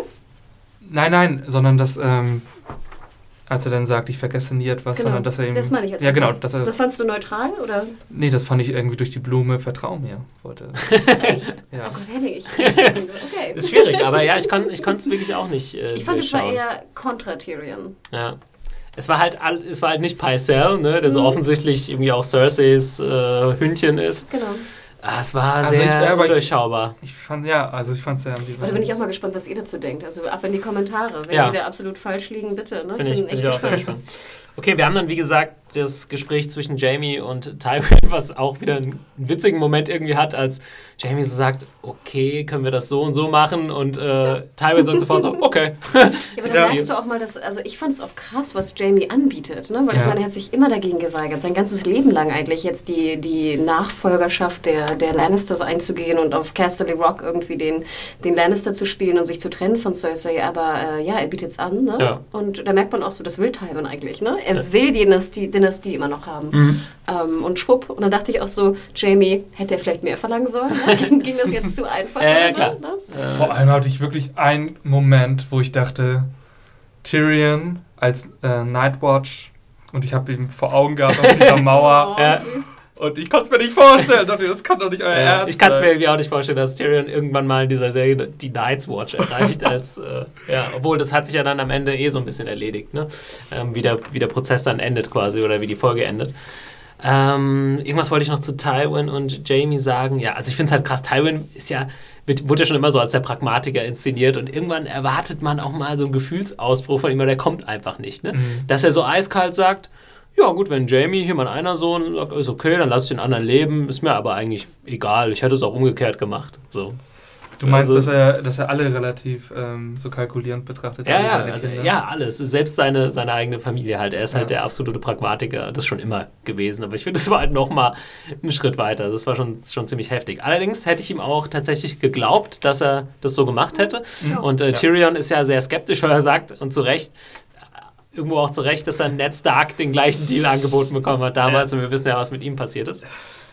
Und ähm, ja, aber diese ganze Taktik. Ach so, ich wollte es Jamie noch sagen, weil du es gesagt hast, Hannah. Er gibt das jetzt alles auf. Ich fand es ja, es stimmt auf jeden Fall. Aber er gibt es ja jetzt auch erst auf, als es mit Cersei so ein bisschen sich erledigt hat. Ja. Ne? Also es ist jetzt nicht so. Ja, aber das ist für mich der Beweis dafür, dass das, das eigentlich Jamie jetzt abgeschlossen hat mit Cersei. Ja, ne? es wäre ja aber quasi noch ein größeres Opfer gewesen, wenn sie noch äh, zusammen wären sozusagen. Und Dann, dann zu sagen, oh, ich rette trotzdem Tyrion so, weil es meine einzige Möglichkeit wäre, noch, noch, Noch schwieriger. ja. Also er ist jetzt nicht so der strahlende Ritter, nur weil er äh, das irgendwie aufgibt, finde ich. Also zumindest nicht für mich. Weil er äh, jetzt nicht so ein großes Opfer bringt, wie er vielleicht. Aber wenn du das bedenkst, dass er sozusagen sein ganzes er Leben sich Opfer. geweigert Ja, das hat, genau Fall. das zu machen und Ja. äh, denk, ich finde, es ist ein sehr finales Zeichen, Ja. dass scheinbar diese Beziehung jetzt wirklich vorbei ist. Ja, das auf jeden Fall. Oder? Aber ich wollte halt nur sagen, es ist halt nicht so ehrenhaft oder so selbstlos, wie es irgendwie zuerst dasteht. Weil da, er hat ja das alles nur gemacht wegen Cersei. Jetzt ist es aus mit Cersei und sagt, okay, Aber dann ist kann es ich auch, wirklich aus mit Cersei? Mir war gar nicht bewusst, dass es jetzt wirklich aus ist mit Cersei. würde ich so nach den Oh. letzten Folgen so interpretieren. Ne? Ähm, nachdem, ja. Ja, also insgesamt ist er aber trotzdem ja recht selbstlos, weil was springt für ihn dabei heraus? Er bringt Tyrion an die, an die Night's Watch, an die Mauer. Hm. Das ist jetzt... Ja, das- meine ich. Also ich, me- ich bin ja auch eher der Meinung, dass es sozusagen krasser ist für Ja. Jamie, weil er, wie Genau. gesagt, er, er startet ein Leben, wozu er überhaupt keinen Bock hat Hm. und noch nie Bock zu hatte. Gut, man kann sagen, ob er jetzt in Casterly Rock irgendeine Frau heiraten muss und Kinder kriegt. Ist jetzt nicht so ein schlimmes äh, Schicksal. Ja. Aber äh, wenn es wirklich das ist, wovor du dich das Leben lang geweigert hast. ja, aber ich, ich würde halt argumentieren, er hat sich aufgrund von Cersei dagegen Ja, genau. geweigert. Und jetzt ist Cersei so ein bisschen, wie, du hast recht, es war noch nicht irgendwie jetzt Ausschluss vorbei, aber in dem Moment ist es halt Ausschluss vorbei. Aber auch, weil es sich schon angedeutet hat. Aber ich hätte trotzdem nicht gedacht, dass er das Opfer, wenn wir es als Mhm. Opfer bezeichnen, wie auch immer es jetzt aussieht, das Ende mit Cersei, ähm, und ich meine, wie gesagt, es ist die einzige Frau, mit der er geschlafen hat, plus halt dieses Opfer in Anführungsstrichen, dass er jetzt auf Casterly Rock äh, der Herrscher sein muss, hätte ich nicht gedacht, dass er das Opfer bringt für Tyrion. Mhm. Tyrion. Ja. ja, es hat sich halt so bisschen angedeutet, dass sie schon irgendwie auf einer Wellenlänge sind, aber das ist jetzt schon, schon Aber wie ein du schon sagst, Schritt. Henning, ich meine, er davon nicht. Ob jetzt Nee. sein Bruder theoretisch stirbt oder nicht. Ich meine, an der Mauer kannst du jetzt nicht so viel reißen. Aber warten wir mal ab, was noch passiert. Tyrion, der Chef der Night's Watch. Das, äh, das wird auch das nächste Spin-off. Ähm, okay, und wie gesagt, alles, diese ganze Sache erübrigt sich in dem Moment so ein bisschen, als dann der Letz-, die letzte Zeugin sozusagen gerufen wird und das ist äh, Shay. Ziemliches äh, krasses Ding. Da Bam, muss bam, ich sagen, bam. bam, bam, bam. Es da, wird richtig stark Hannah und ich als. Buchleser, das hattest du wahrscheinlich auch noch im Kopf, ne? Oder ich weiß gar nicht, ob es so in dem Sinne als Bu im Buch Ich ist, aber ich weiß, dass Shay, ich wusste, dass Shay nochmal irgendwie vorkommt. Genau, Shay kommt wieder, aber ich meine jetzt auch, wie gesagt, meine Erinnerung, was die Bücher angeht, aber es ist doch anders im Buch, oder? Äh, ich weiß es nicht, aber ich frage einfach mal Henning, weil mich hat es in dem Moment halt nicht so überrascht, obwohl das ist natürlich eine krasse Szene ist, aber wie hast du dich gefühlt, als Shay da auf einmal reinkommt? Also ich fand's, ja, ich fand's ganz schön interessant. Ich fand's ähm, erstmal interessant, dass sie ihn dann so eiskalt verkauft und alles in, äh, so preisgibt. Ich fand's aber ein bisschen breit getreten, wie voyeuristisch das ganze Publikum ist, was diese Story angeht. Irgendwie, wenn sie dann sagt, ähm, Ah, stimmt, und Oberyn äh, sagt ja dann auch so, und? und? Äh, hast, du das getan? Nee, hast du, hast du, hast du Hast ihn, ihn genau, hast gefickt, du ihn, genau. äh, als wäre es das letzte Mal in seinem Genau. Leben und so weiter. Hast du? Hast, Hast du? Hast du, hast du, hast du? Aber ich finde, das passt zu Oberyn. Ich finde das Ja, eigentlich ja, ganz cool. Zu hat schon, das aber insgesamt irgendwie, fand ne? ich das ganz schön, dass da alle so... Aber ich finde, das war schön, es war so gala, bunte. Ja, du, so, mm, definitiv. jetzt, wir, jetzt wird endlich mal spannend im Scheißprozess, Ja. oder? Nein, zu Ja. Oberyn passte das ja auch total. Wie gesagt, er ist gerade neu in diesem kleinen Kreis. Ähm, er ist ein, ja, er nimmt das Leben von der leichtesten Seite und er sitzt da. Ich meine, ich glaube, sein Gerichtsanspruch ist ihm jetzt auch nicht so wichtig und dann er natürlich auch die Sachen die ihn persönlich interessieren. Aber ich erinnere mich ja dunkel an ein Interview, was ich geführt habe mit einer Schauspielerin, wo Wer es war um das eine noch Rolle mal, ging, der Shay. Und jetzt frage ich dich mal, Henning, du als Nicht-Buchleser, obwohl Mhm. man ja auch uns fragen könnte als Nicht-Bucherinnerer, ähm, wie schätzt du jetzt das ein, was Shay da tut? Ja, ich finde das also, genau das fand ich, äh, fand ich dann auch sehr interessant. Für eine, ähm, für eine wirklich Verliebte fand ich es ein bisschen zu kalt, wie sie es gemacht hat. Ich fand es ein bisschen zu. Ich hatte jetzt aber auch nicht das Gefühl, dass es eine reine Racheaktion gegen Sansa ist. Ich meine, Sansa ist vom Hof. Das, was sie erzählt, wie diese Ehe zwischen Tyrion und Sansa abgelaufen, also abliefe, wie sie, sagt, dass ähm, Tyrion ja irgendwie sie hat links liegen lassen, das ist ja auch einfach gelogen. Das stimmt ja so nicht. Und Also warum denkst du, tut Shay das, was sie tut? um ihren Kopf zu retten, habe ich das Gefühl. Und Liebt sie ihn weiterhin oder liebt sie ihn nicht? Oder liebt sie ihn nicht genug, um ihren Kopf zu retten? Was, was denkst du, ist das ich Fazit? also ich habe das, ich habe ehrlich gesagt das Gefühl gehabt, ähm, sie hat bis jetzt eine gewisse Position am Hof gehabt und diese Position hing leider an Tyrion und jetzt versucht sie sich halt irgendwie aus dieser zu lösen und selbst eine eigene Position da aufzurecht, aufrechtzuerhalten. Und ich habe nicht das Gefühl, dass sie das jetzt macht. Ähm, also, ich, also sie liebt ihn nicht. nein. Sprich, Aussagen von... Sibel, hör zu. Wir haben. Guten Tag, schwarz Frau. Kickeli. ich reite da nicht mehr drauf. Nee, aber ich fand's auch, äh, ich habe auch sofort äh, an dich gedacht halt an dem Moment, weil es halt wirklich, also es gibt ja mehrere Möglichkeiten oder beziehungsweise, ja, schon mehrere Möglichkeiten oder die, die logischste Möglichkeit, äh, das erstmal das Logischste ist, die, äh, also Shay wurde von den Lannisters quasi abgefangen, als er auf dieses Boot sollte. So, und dann stehst du natürlich unter Druck, die können dir den Mord angedroht haben, was sie wahrscheinlich auch getan haben. Und und sagen, du kommst hier nur lebend raus, wenn du Tyrion verrätst. So oder so. Jetzt ist die Frage, mit welcher Einstellung macht Shay das? Sagt sie, ha, äh, der wollte mich loswerden und jetzt kriegt er das, was Ja. er verdient? Oder scheiße, ähm, das ist der Mann, den ich über alles liebe und ich muss ihn jetzt verraten, muss ich ihn so oder so. Die Frage ist jetzt, aus welchem Grund sie es macht. Oder beziehungsweise mit welcher Herangehensweise sie jetzt gerade da steht.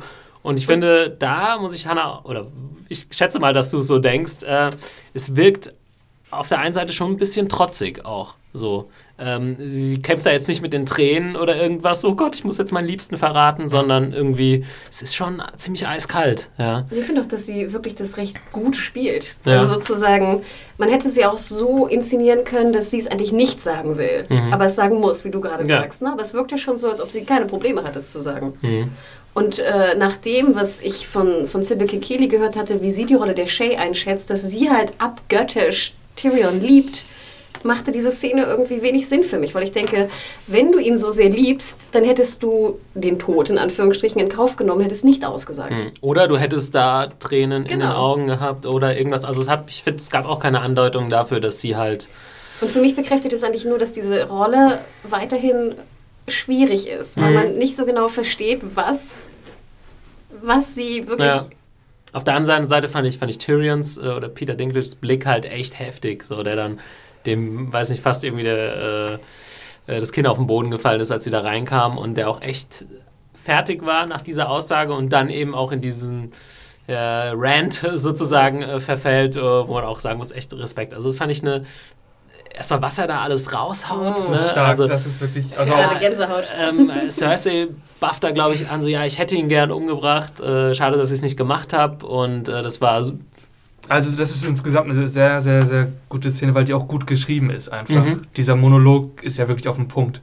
Ja, ich bin schuldig. Ja, ich bin schuldig, aber ich bin nicht schuldig, dass ich das getan habe. Ich bin schuldig, weil ich ein Zwerg bin. Ja. Und das ist schon stark. Ja, es kommen äh, von hätte, hätte, auch locker overacted werden können. Genau, das. Und Dinklage schafft da genau diese, ja. diese finde ich, diese nicht, es ist krass, es ist aber nicht overacted. Ja. Ich kaufe ihm das ab und ich habe auch wirklich nicht Mitleid mit ihm, aber ich verstehe auch seine Wut. Ja. Ne? Und ich verstehe ihn. Und das ist für mich, macht das nur wieder deutlicher. Ich verstehe ihn, ich verstehe Shay nicht. Ja. Ich habe den Namen nicht mehr. nee, aber äh, es äh, ist witzig, dass du das sagst. Ich habe genau das Gleiche in äh, meiner Kritik geschrieben. Äh, das kann ganz leicht ins Overacten abdriften. So, so ein Monolog, der dann so hasserfüllt ist, dass er irgendwie fast Schaum vorm Mund hat. Mund hat. Aber Peter Dinklage, Respekt, äh, der wird wahrscheinlich seine vierte Emmy-Nominierung da einfahren. Sagen, würde diese Folge einschicken. Ja. Ne? Ich dachte, als ich das sah, dachte ich, okay, das ist die eingeschickte Episode. Da habe ich eigentlich keine Zweifel dran. Aber das gehört auch zum Charakter von Tyrion, finde ich, weil Tyrion ist einer der Charaktere bei Game of Thrones, der sich am meisten zu inszenieren weiß. Er weiß, wann er eine Bühne hat. Er, das fängt ja schon an. Er kommt in den Gerichtssaal, wie er auf die Fragen von Tywin antwortet. Das ist Unterhaltung. Das ist auch Unterhaltung des Publikums, mhm. wie ich finde. Aber weiß er, wie er sich zu inszenieren hat? Weil eigentlich in dem Moment denkst du ja, nein, tu es nicht. Tu es nicht. Tu es nicht. Halt dich zurück, naja, halt dich zurück. Warum? Ja, damit er den Deal eingehen kann. Naja, klar, er wirft ja dann den Deal. Er wirft äh, den Deal ja über Bord. Ja, aber das macht er ja schon damit, wo er anfängt. Und er weiß ja, worauf er hinaus will. Und das ist ja das, worauf es am Ende Aber ich glaube, er. Ja, aber das Ding ist ja, dass du denkst, bitte mach es nicht. Und ich glaube schon, dass es eigentlich mehr so ein, wie heißt es, so aus dem Affekt impulsiv, heraus. Ja, genau. auf jeden Fall. Ja. Also, Ach, Henning, wir sind nee, also, nicht nee, also fand ich nicht. Ich, fand, ich hatte nicht das Gefühl, dass. Ja, aber er hätte ja diese Rede nicht gehalten, genau. wenn es nicht diese Shay-Sache gegeben hätte. Also wenn's, wenn er nicht quasi, äh, wenn das Fass quasi für ihn nicht übergelaufen wäre in dem Moment, ne? Ja klar, aber trotzdem denk, aber richtig, aber ähm, er hat ja trotzdem schon das Duell, was er am Ende vorschlägt, vor Augen. Hm, weiß ich nicht. Da. Weiß ich auch nicht. Ja, habe ich auch eher so als spontanes also, äh, Ding äh, gesehen. Also ihr glaubt, er hat diese Rede angefangen und hatte noch keine Ahnung, wohin das geht und dann am Ende gesehen, nein, ich glaube, das wirklich, Duell. Nein, ich glaube, dass wirklich, der, dass wirklich die Wut ihn überpackt, wie heißt es, über, über, ja. ne, überfällt, ja. übermannt, ja, genau. Und er dann sozusagen austeilt, austeilt, austeilt. Und dann würde ich fast Thomas sozusagen recht geben, dass er sich vielleicht am Endeffekt hofft, zu erinnern an die an die Erie ja. und wie ja. da der Prozess ausging, weil da hatten wir ja schon, ne, Trial by Combat. Ja. Und dass er dann so klug wie er ist, denn er ist ein kluges Kerlchen, das wissen wir, ne, diese Karte sozusagen zieht. Aber ich würde nicht sagen, dass er vorher schon weiß, er rantet jetzt, äh, sorry, ja. er ja. greift jetzt jeden an und ne, und das ist ja wirklich hart, was er da sagt. Ne? Ja. Du denkst, oh Gott, gleich wird er geköpft. Und dann am Ende zieht er die Karte. Ja. Genau das Problem ist ja, wenn du jeden angreifst vorher, dann hast du ja im Zweifelsfall niemanden mehr, der für dich kämpft. Genau. ähm, denn was sagst, denkst du denn jetzt? Wer kämpft denn für ihn? Naja, das ist jetzt die nächste Frage. Aber beziehungsweise ist es eigentlich, ja, es ist schon immer so, dass man entweder selbst kämpfen kann oder mhm. sich für jemanden, jemanden für sich kämpfen lässt. Ich weiß nicht, ob man das, er muss sich äh, anbieten. Ne? Ja, es muss sich jemand äh, freiwillig ah, okay. Also Klar, man kann jetzt niemanden, man kann das jetzt nicht bestimmen. Wenn keiner will, dann will keiner. Ne? Genau. Aber äh, das ist schon immer möglich, mhm, denke ich mal. Ich glaube, bei okay. jedem Prozess kannst du dieses Trial kommen. Ja, das ist auch so geil. Das ist, das ist gut, es ist natürlich, ähm, wo ich auch so dachte am Anfang, ja gut, das kannst du ja immer machen, aber eigentlich äh, macht es natürlich, ist natürlich ein ries totales Risiko, ja. Das, ähm, du kannst es halt nur so lange machen, wie kein Richterspruch gefallen ist. Und in und dem Moment. du ein guter Kämpfer bist. Ja, Und ich frage, Oder ihr einen guten Kämpfer hast. Ne? Ja. und ich frage mich jetzt vor allem, wer auf Seiten des Königs dann kämpft. Tja, ist nicht die wichtigere Frage, wer auf Seiten von Tyrion kämpft? Na, sein guter Freund von der Nightwatch. Du denkst, Braun kämpft für ihn? Natürlich. Ein guter Freund von der Night. Braun ist doch nicht von der von Night Achso, du meinst sein äh. Sellsword, ja. Also sein, sein Söldner sozusagen. Da, ähm, aber andere Frage, das haben wir vorhin ein bisschen übergangen, Sache mit Shay. Äh, Braun war auch damals derjenige, der ihm, der Tyrion gesagt hat, Shay ist auf dem Boot, alles gut, die ist weg, kein Stress mehr. Hm, hat er ihn jetzt irgendwie verraten äh, in dem Moment? Ähm, oder weiß er es tatsächlich auch nicht? Vielleicht haben sie Lannisters die wieder vom Schiff geholt danach. Keine Ahnung. Äh, Bronn war immer sehr loyal, aber im Endeffekt ist er ein Sellsword, ne? Also, Genau, und Braun hat immer gesagt, er ist ein Sellsword. Ja. Er ist loyal, solange er bezahlt wird. Mhm. Ja. Na, Darf man, äh, kam jetzt halt nicht vor, hätte auch sein können, dass er irgendwie als Zeuge gerufen wird, das hätte ich auch interessant gefunden, aber ist halt nicht passiert. Ja. Und kann Braun es wirklich auch mit jedem aufnehmen, den die Lannisters oder die, ne, die Kingsguard in petto hat? Ja, und ich, naja, wer wird denn für die Kingsguard kämpfen? Jamie? Ich schweige als Ja. Buchkenner. Ach Mensch, du musst Da- ja über da- selbst diskutieren. ja. Wir waren sowieso nicht einer Meinung, Henning. Nee, da müssen äh, Hannah und ich uns jetzt tatsächlich zurückhalten, denn Okay. das ist Aber eine daran erinnere Sache, ich mich. an die man sich tatsächlich erinnert. Aber Ja, ja, willst, du, willst du noch mal einen Tipp abgeben? So einen Also ich würde Henning? sagen, auf jeden Fall, also ich würde einfach Jamie sagen, weil... Ähm, Jamie für Tyrion, oder? Nee. Nee, Gegen für die. Jamie für den König, weil damit das so schön gegeneinander Aber nochmal ausgespielt Tyrion mit seiner linken Hand gegen Braun. Wo er weiß, Natürlich, der ihn trainiert hat mit der linken Hand und dann wird sie gegen ihn selbst gerichtet. Das ist doch spannender geht's du, doch alte gar er hat nicht. Karate kein- Kid Er hat doch Phänomen. keine Chance gegen ihn. Also null, zero Chance. Na, wir haben schon zwei, drei Folgen Training gehabt. Kommt dann nochmal so eine Trainingsmontage, so Ja. Karate Kids. Es wird auf jeden Fall die Szene geben, und da schwöre ich jetzt schon drauf, als Nicht-Buchkenner, dass irgendwann die goldene Hand ein Schwert halt, äh, aufhalten wird, das auf ihn gerichtet wird. Hm. Das wage ich jetzt in den Raum Aber zu glaubst du nicht, stellen. dass Valyrian Stil durch das Gold? Egal. Ich wage es jetzt. Es ist ja nur, vielleicht ist ja drunter auch noch. Wir werden es Wir ja sehen. dann aber ihr sehen. Lieben, sozusagen, ich weiß, ich habe die Promo noch nicht gesehen, aber wenn ihr die Promo noch nicht gesehen habt oder zumindest nicht gespoilert wird, was drin vorkommt, bin ich natürlich auch sehr gespannt, was ihr als Nicht-Buchkenner denkt, wer kämpfen wird. Ja. Ja. Eine schöne Duellkonstellation könnt ihr mal vorschlagen. Cersei gegen, gegen Marjorie. Gegen Sansa. Westeros Deathmatch.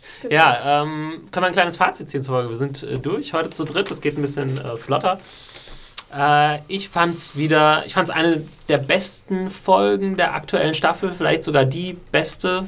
Obwohl, das finde oh, ist jetzt schwer, ich habe jetzt nicht mehr alle sechs so einzeln im Kopf, das vermischt sich bei mir in meinen Gedanken auch immer so ein bisschen. Aber eine sehr starke Folge, weil ich sie, ich mag es immer, wenn es thematisch äh, gut zusammenläuft, was sie sich, sie bemühen sich immer bei Game of Thrones irgendwie ein Thema für eine Folge zu finden. Wir hatten ja letztes Mal The First of His Name und irgendwie mit äh, Nachfolge und so weiter. Und diesmal ist es ganz klar, diese Sachen äh, Politik, äh, Entscheidungen haben Konsequenzen etc.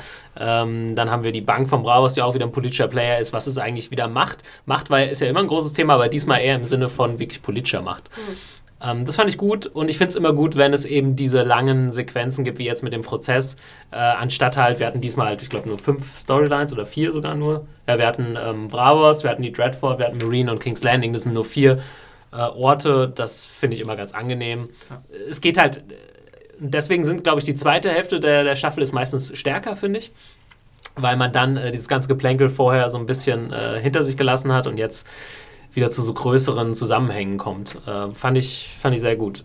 Wir haben auch in fast allen Plots diesen, diesen Aspekt, dass diese königliche Hierarchie halt äh, in Frage gestellt wird. Wir haben die Iron Bank als erstes, wo du, was du schon ähm, erwähnt hast, mit als, als neuer Player überhaupt.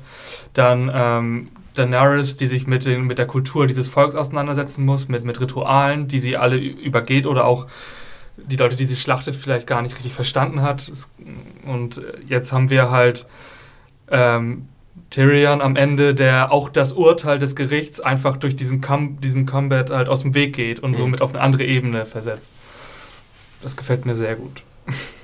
Also ich bin eigentlich nicht so der Freund von diesen super politischsten Episoden. Mhm. Ähm, ich gebe dir aber recht, dass ich es eine sehr, sehr gute Episode fand, vor allem nach der etwas lahmen Filler-Episode der letzten Woche. Ja.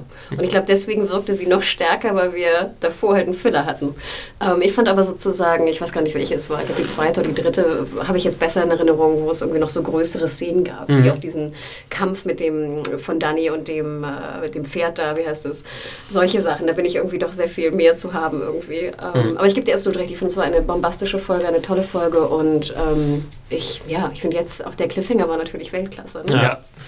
Ein ziemlich klassischer Cliffhanger, das ist aber glaube für uns jetzt auch nicht immer so nee. äh, der Fall. Ja, aber ich finde es echt, also was mich echt am, fast am meisten beeindruckt, ist dieses Ding, am Anfang ist die Serie ja schon relativ komplex äh, mit vielen Figuren und so und dann, dass sie jetzt das schaffen, mit, de, mit diesem anderen Kontinent quasi noch so gut mit reinzubringen, mit Bravos und Marine und so, das ist echt heftig, wo man so denkt, krass, äh, andere Filmemacher oder, oder in einem anderen Film oder anderen Serie wäre das komplett einfach weggeschnitten worden. Wir sagen, wir haben schon genug hier drüben, ja. dann lassen wir die Storylines weg, aber und, und wie du schon sagst, wir haben schon so viele Steine in Position gelegt. Ne? Es gibt noch so viele Sachen, wo wir jetzt nicht waren. Wir waren nicht bei Bran, wir waren nicht auf der Erie. Ne? Da sind noch so viele Storylines. Ich weiß gar nicht, was wir noch erwähnen müssen. Ne? Hm. Also, die also noch äh, so spannend sind, wo ich immer denke, oh Gott, wir haben nur noch vier Folgen. Ja, ja die Macher ziehen das eiskalt äh, durch mit der Serie, auch im Sinne davon, dass die hat jetzt halt diesen Erfolg und die Einschaltquoten sind ja auch gut wie mhm. nie da wird jetzt immer mehr Geld kommen und ich glaube, als Autor, als George R. R. Martin kannst du dir nicht wünschen, dass es irgendwie besser verfilmt worden wäre. Sie können jetzt sich die Zeit nehmen, wenn die Serie jetzt nicht so erfolgreich gewesen wäre, hätten sie vielleicht wirklich von der Skala her das ein bisschen einschrumpfen müssen und im Gegensatz dazu werden sie immer größer. Das ist schon echt heftig. Und es ist nicht zu aufgebläht, finde ich. Mhm. Es hätte auch leicht passieren können, dass es jetzt zu ballern mit VFX oder irgendwas. Ja. Ne? Aber ich ja. finde, sie machen es genau richtig so. Wir machen eine politische Folge, geben euch aber Titten und Drachen. Ja, ja also. Ja. und einen kleinen Kampf am Rande. Genau. Den ich mit Abstand am schlechtesten fand. Ja, ich fand eigentlich die Jahresszene am schlechtesten, wo ich auch sagen würde, sie war so in Anführungsstrichen unbefriedigend, dass ich es äh, zu unbefriedigend für die beste Episode. Mhm. Ja, genau, ging aus. Das hat mich auch davon abgehalten, die, die volle Punktzahl quasi genau. für die Episode zu geben äh, bei meiner Bewertung. Was hast du gegeben im Endeffekt? Dann die vier, viereinhalb Sterne. Ich weiß, bis auf die Jahre echt fast eine, eine perfekte Episode fand. Gerade die Dialoge waren diesmal echt wieder Bombe. Also bei jedem Gespräch war ich voll drin, auf jeden Fall. Ähm, gut, wollen wir noch ein bisschen äh, Feedback machen zum Schluss? Beziehungsweise, Hanna, magst du noch dein kleines äh, ja, mein kleines Highlight geben. Ein kleines Highlight ankündigen. Also ich muss ja sagen, wir haben wieder schöne Mails bekommen von euch. Vielen Dank auch dafür. Ähm, ich wollte mich jetzt ein bisschen beschränken, fast auf so ein paar Sachen, ähm, die wir via YouTube bekommen haben und vielleicht einen noch via unserem Artikel. Vielleicht können wir noch kurz einen Hinweis geben. Also YouTube, wir sind noch nicht so lange am Start. Unsere Podcasts gab es da zuerst nur und jetzt ähm, mittlerweile machen wir auch ein bisschen mehr Videokram. Also schaut auf jeden Fall mal rein. Ähm, den YouTube-Channel findet ihr auf YouTube unter Zane Junkies einfach suchen. Genau, eine kurze Info. Da werden auch recht viele ähm, ja, Callbacks, ich weiß nicht, was jetzt das deutsche Wort für Callback ist, zum Podcast gemacht. Also ich kann nur sagen, dass zum Beispiel jetzt gibt es aktuell zwei Videos, die sich nicht um den Podcast von Game of Thrones drehen, wo aber unsere äh, besondere Kartei zu sehen ist. das haben sogar schon ein paar Leute entdeckt. Genau, also das könnt ihr zum Beispiel entdecken oder auch wenn ihr, auch wenn ihr keine Gamer seid oder so, aber Adam und ich haben ja einige Let's Plays aufgenommen. Wir nehmen da auch relativ viel Bezug zu den Podcasts. Also sei es, was die Leute angeht, wir dissen die manchmal auch ein bisschen. Muss ja auch mal reinschauen. ähm, oder wie gesagt, also die großen Walking äh, Dead-Fans werden natürlich auch Spaß haben bei den Walking Dead äh, Let's Plays. Also schaut mal rein bei YouTube. Ich glaube, man, man kann da als Podcast-Fan auch einiges entdecken. Aber ja, also kurz nochmal zum letzten Podcast. Eine, einige Fehler, die uns unterlaufen sind, beziehungsweise Richtigstellungen. Mhm. Zum einen von unserem lieben Freund Lannister, via der Community von ZaneJunkies.de. Ähm, es heißt Ornithologe. Ich meine, ich hätte das gesagt. Ich war ja letztes Mal nicht dabei, aber ich habe euren Podcast gehört, es ging irgendwann mal um Vögel und ich genau. weiß auch gar nicht mehr, wie ihr drauf kam. Doch es ging darum, was, glaube ich, hier der kleine Robin auf der Erie für einen Vogel geschenkt bekommen hat. Und ist ja. dieses Glasding. Ja. Und dann haben wir, glaube ich, äh, als sehr schlecht bewanderte Vogelkenntnisse haben wir dann losgelassen. Und er macht es nochmal deutlich und ich finde, das ist ganz interessant. Zu den verschiedenen Vögeln. Baelish, in Klammern Spottdrossel, mhm. haben wir sogar erwähnt und gelacht. Aaron ist ein Falke also das Hause Aaron, ne? Mhm. Robin, das ist der, das Rotkehlchen, ne? Äh, und was das Geschenk anging, sah für mich aus wie ein Falke. Okay. Also nochmal deutlich zu machen, da kamen noch ein paar schöne andere äh, Mails an. Dann haben wir äh, erneut äh, eine Mail bekommen, unter anderem von Nikolai. Das war, glaube ich, unser äh, Soldat, Thomas, den du ja leider. er, er, macht auch nochmal deutlich, dass er sozusagen sich davon natürlich nicht angegriffen fühlt. Aber ähm, er schreibt eine ganz süße Mail, wo eigentlich das Interessanteste daran ist, dass er sich leider das Schlüsselbein gebrochen hat. Ui. Also auch gute Besserung äh, ja, definitiv. an ihn. Ähm, und dann haben wir bekommen unter anderem äh, wieder etwas Kritik zu unserem Missbrauch, Missbrauch von Anglizismen. Es sei ein richtiger Gangbang Wo ich denke, ist das nicht ein Anglizismus? Ja. Oder ist das der Joke des Anglizismus? Ähm, und unter anderem, anderem ja. war das hier von Mega Kaidos, genau, dazu schrieb Pass Contigo. Ich stimme zu, die Anglizismen nehmen äh, langsam echt überhand und an manchen Stellen wirkt es unfreiwillig komisch und überzogen. Mhm. Also es freut mich ja, wenn es komisch wirkt, überzogen. Gut, ähm, wir haben oft wir, geben uns, gesagt, wir haben uns extra heute Henning hier als Germanist in die Runde geholt. Ja. Der auch ein paar Anglizismen losgelassen hat. Ja. Schäm dich, Henning. Ja, wirklich. okay, ich gehe gleich wieder in meine Greek-Höhle. Ähm, es muss zwar schwer sein, eine englische Serie auf Deutsch zu besprechen, aber eine etwas mehr Rücksicht könnte man schon auf unsere schöne Muttersprache nehmen. Äh, Main Content des Reviews war aber wieder absolut top of the rock. also ich glaube, solange das da ist. Wir geben uns, also ich für mich persönlich, ich kann da gewissen Leuten schon, schon recht geben. Ähm, es ist aber halt hier einfach so in der Runde, wenn es so spontan passiert, dann passiert es so. Und ich versuche mir aber Mühe zu geben, in Zukunft das ein bisschen zurückzufahren. Vielleicht können wir uns alle ein bisschen Mühe geben. Und André Behrens sagt auch, Sprache ist lebendig, get used to it. So ist es. Dann habe ich hier noch eine Mail von ähm, Glo Globinator, der uns auch nochmal äh, eine Richtigstellung macht. Und zwar ging es um den Schauspieler ähm, Bern Gorman. Das ist kein Amerikaner ist, sondern ein Brite. Ich glaube, wir hatten äh, leider fälschlicherweise behauptet, dass es ein Amerikaner mhm. ist. Ja, ich glaube, er ist einfach nur in Amerika genau. geboren, aber hat, hat, ist nie da aufgewachsen. Ja. Ich würde ganz gerne noch auf eine andere Sache eingehen, genau, und zwar auf die große Message eigentlich, die wir haben. Trommelwirbel bräuchten wir jetzt eigentlich. Genau, und zwar können wir die gute Nachricht ähm, verkünden, dass wir gemeinsam mit Sky äh, am 28. Mai, also schon in Zwei Wochen? Zweieinhalb Wochen, mhm. Mittwoch in zweieinhalb Wochen, ein Screening veranstalten werden in Berlin. Und zwar wird dieses Screening in einer sehr coolen Location in Mitte stattfinden. Äh, die Location ist auch schon fix, ähm, ich darf es aber noch nicht verraten. Und ähm, diesbezüglich, äh, bei diesem Screening wird halt die äh, 401 der, mit der deutschen Synchro gezeigt.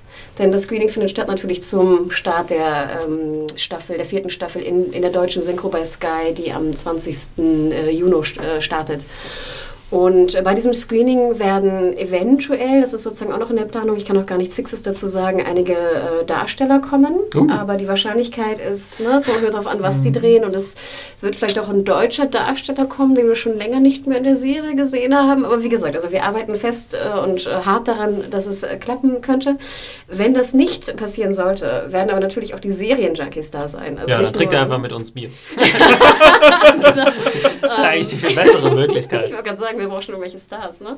ähm, also wir werden auf jeden Fall da sein. Äh, es wird auch noch ein Programm geben, an, das, an dem wir auch gerade noch werkeln. Mal schauen, wie das aussieht. Und wir würden natürlich auch gerne Karten verlosen, denn es ist wirklich ein, ein exklusives Screening in einer geilen Location und es gibt nur 100 Plätze, kann ich jetzt schon sagen. Und äh, in diesem Podcast verlosen wir schon mal 10 mal 2 Karten. Äh, also 20 äh, Karten insgesamt, aber 10 mal 2 logischerweise. Und was ihr dafür tun, tun müsst, ist, dass ihr bei YouTube äh, einen Kommentar abschickt.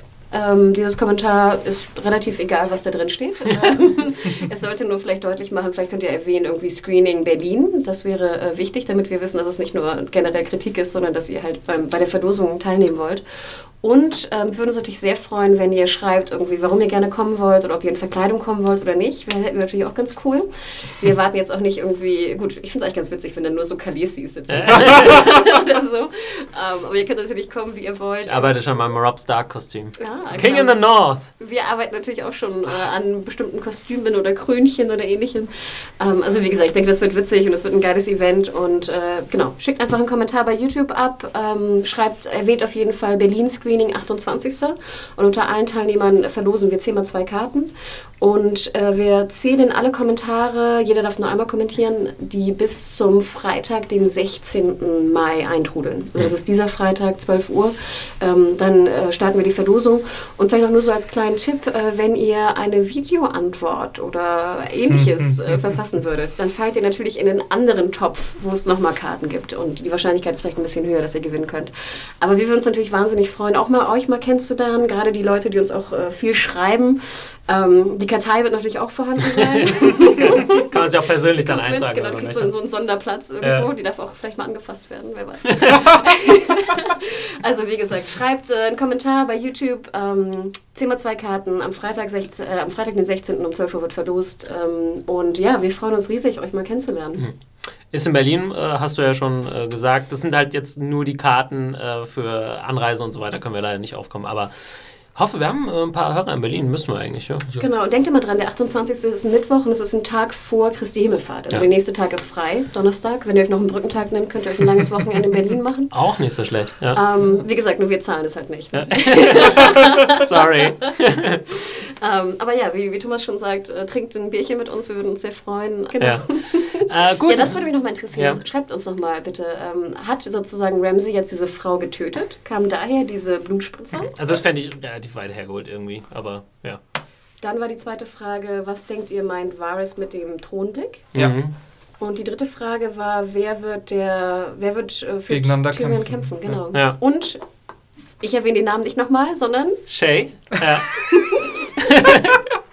Was ist die Gefühlslage bei Shay? genau. Vier, Vier große Fragen. Fragen. Ihr könnt uns schreiben am Podcast at zanejunkies.de oder fleißig kommentieren auf zanejunkies.de oder auf YouTube oder auf Facebook oder wo auch immer.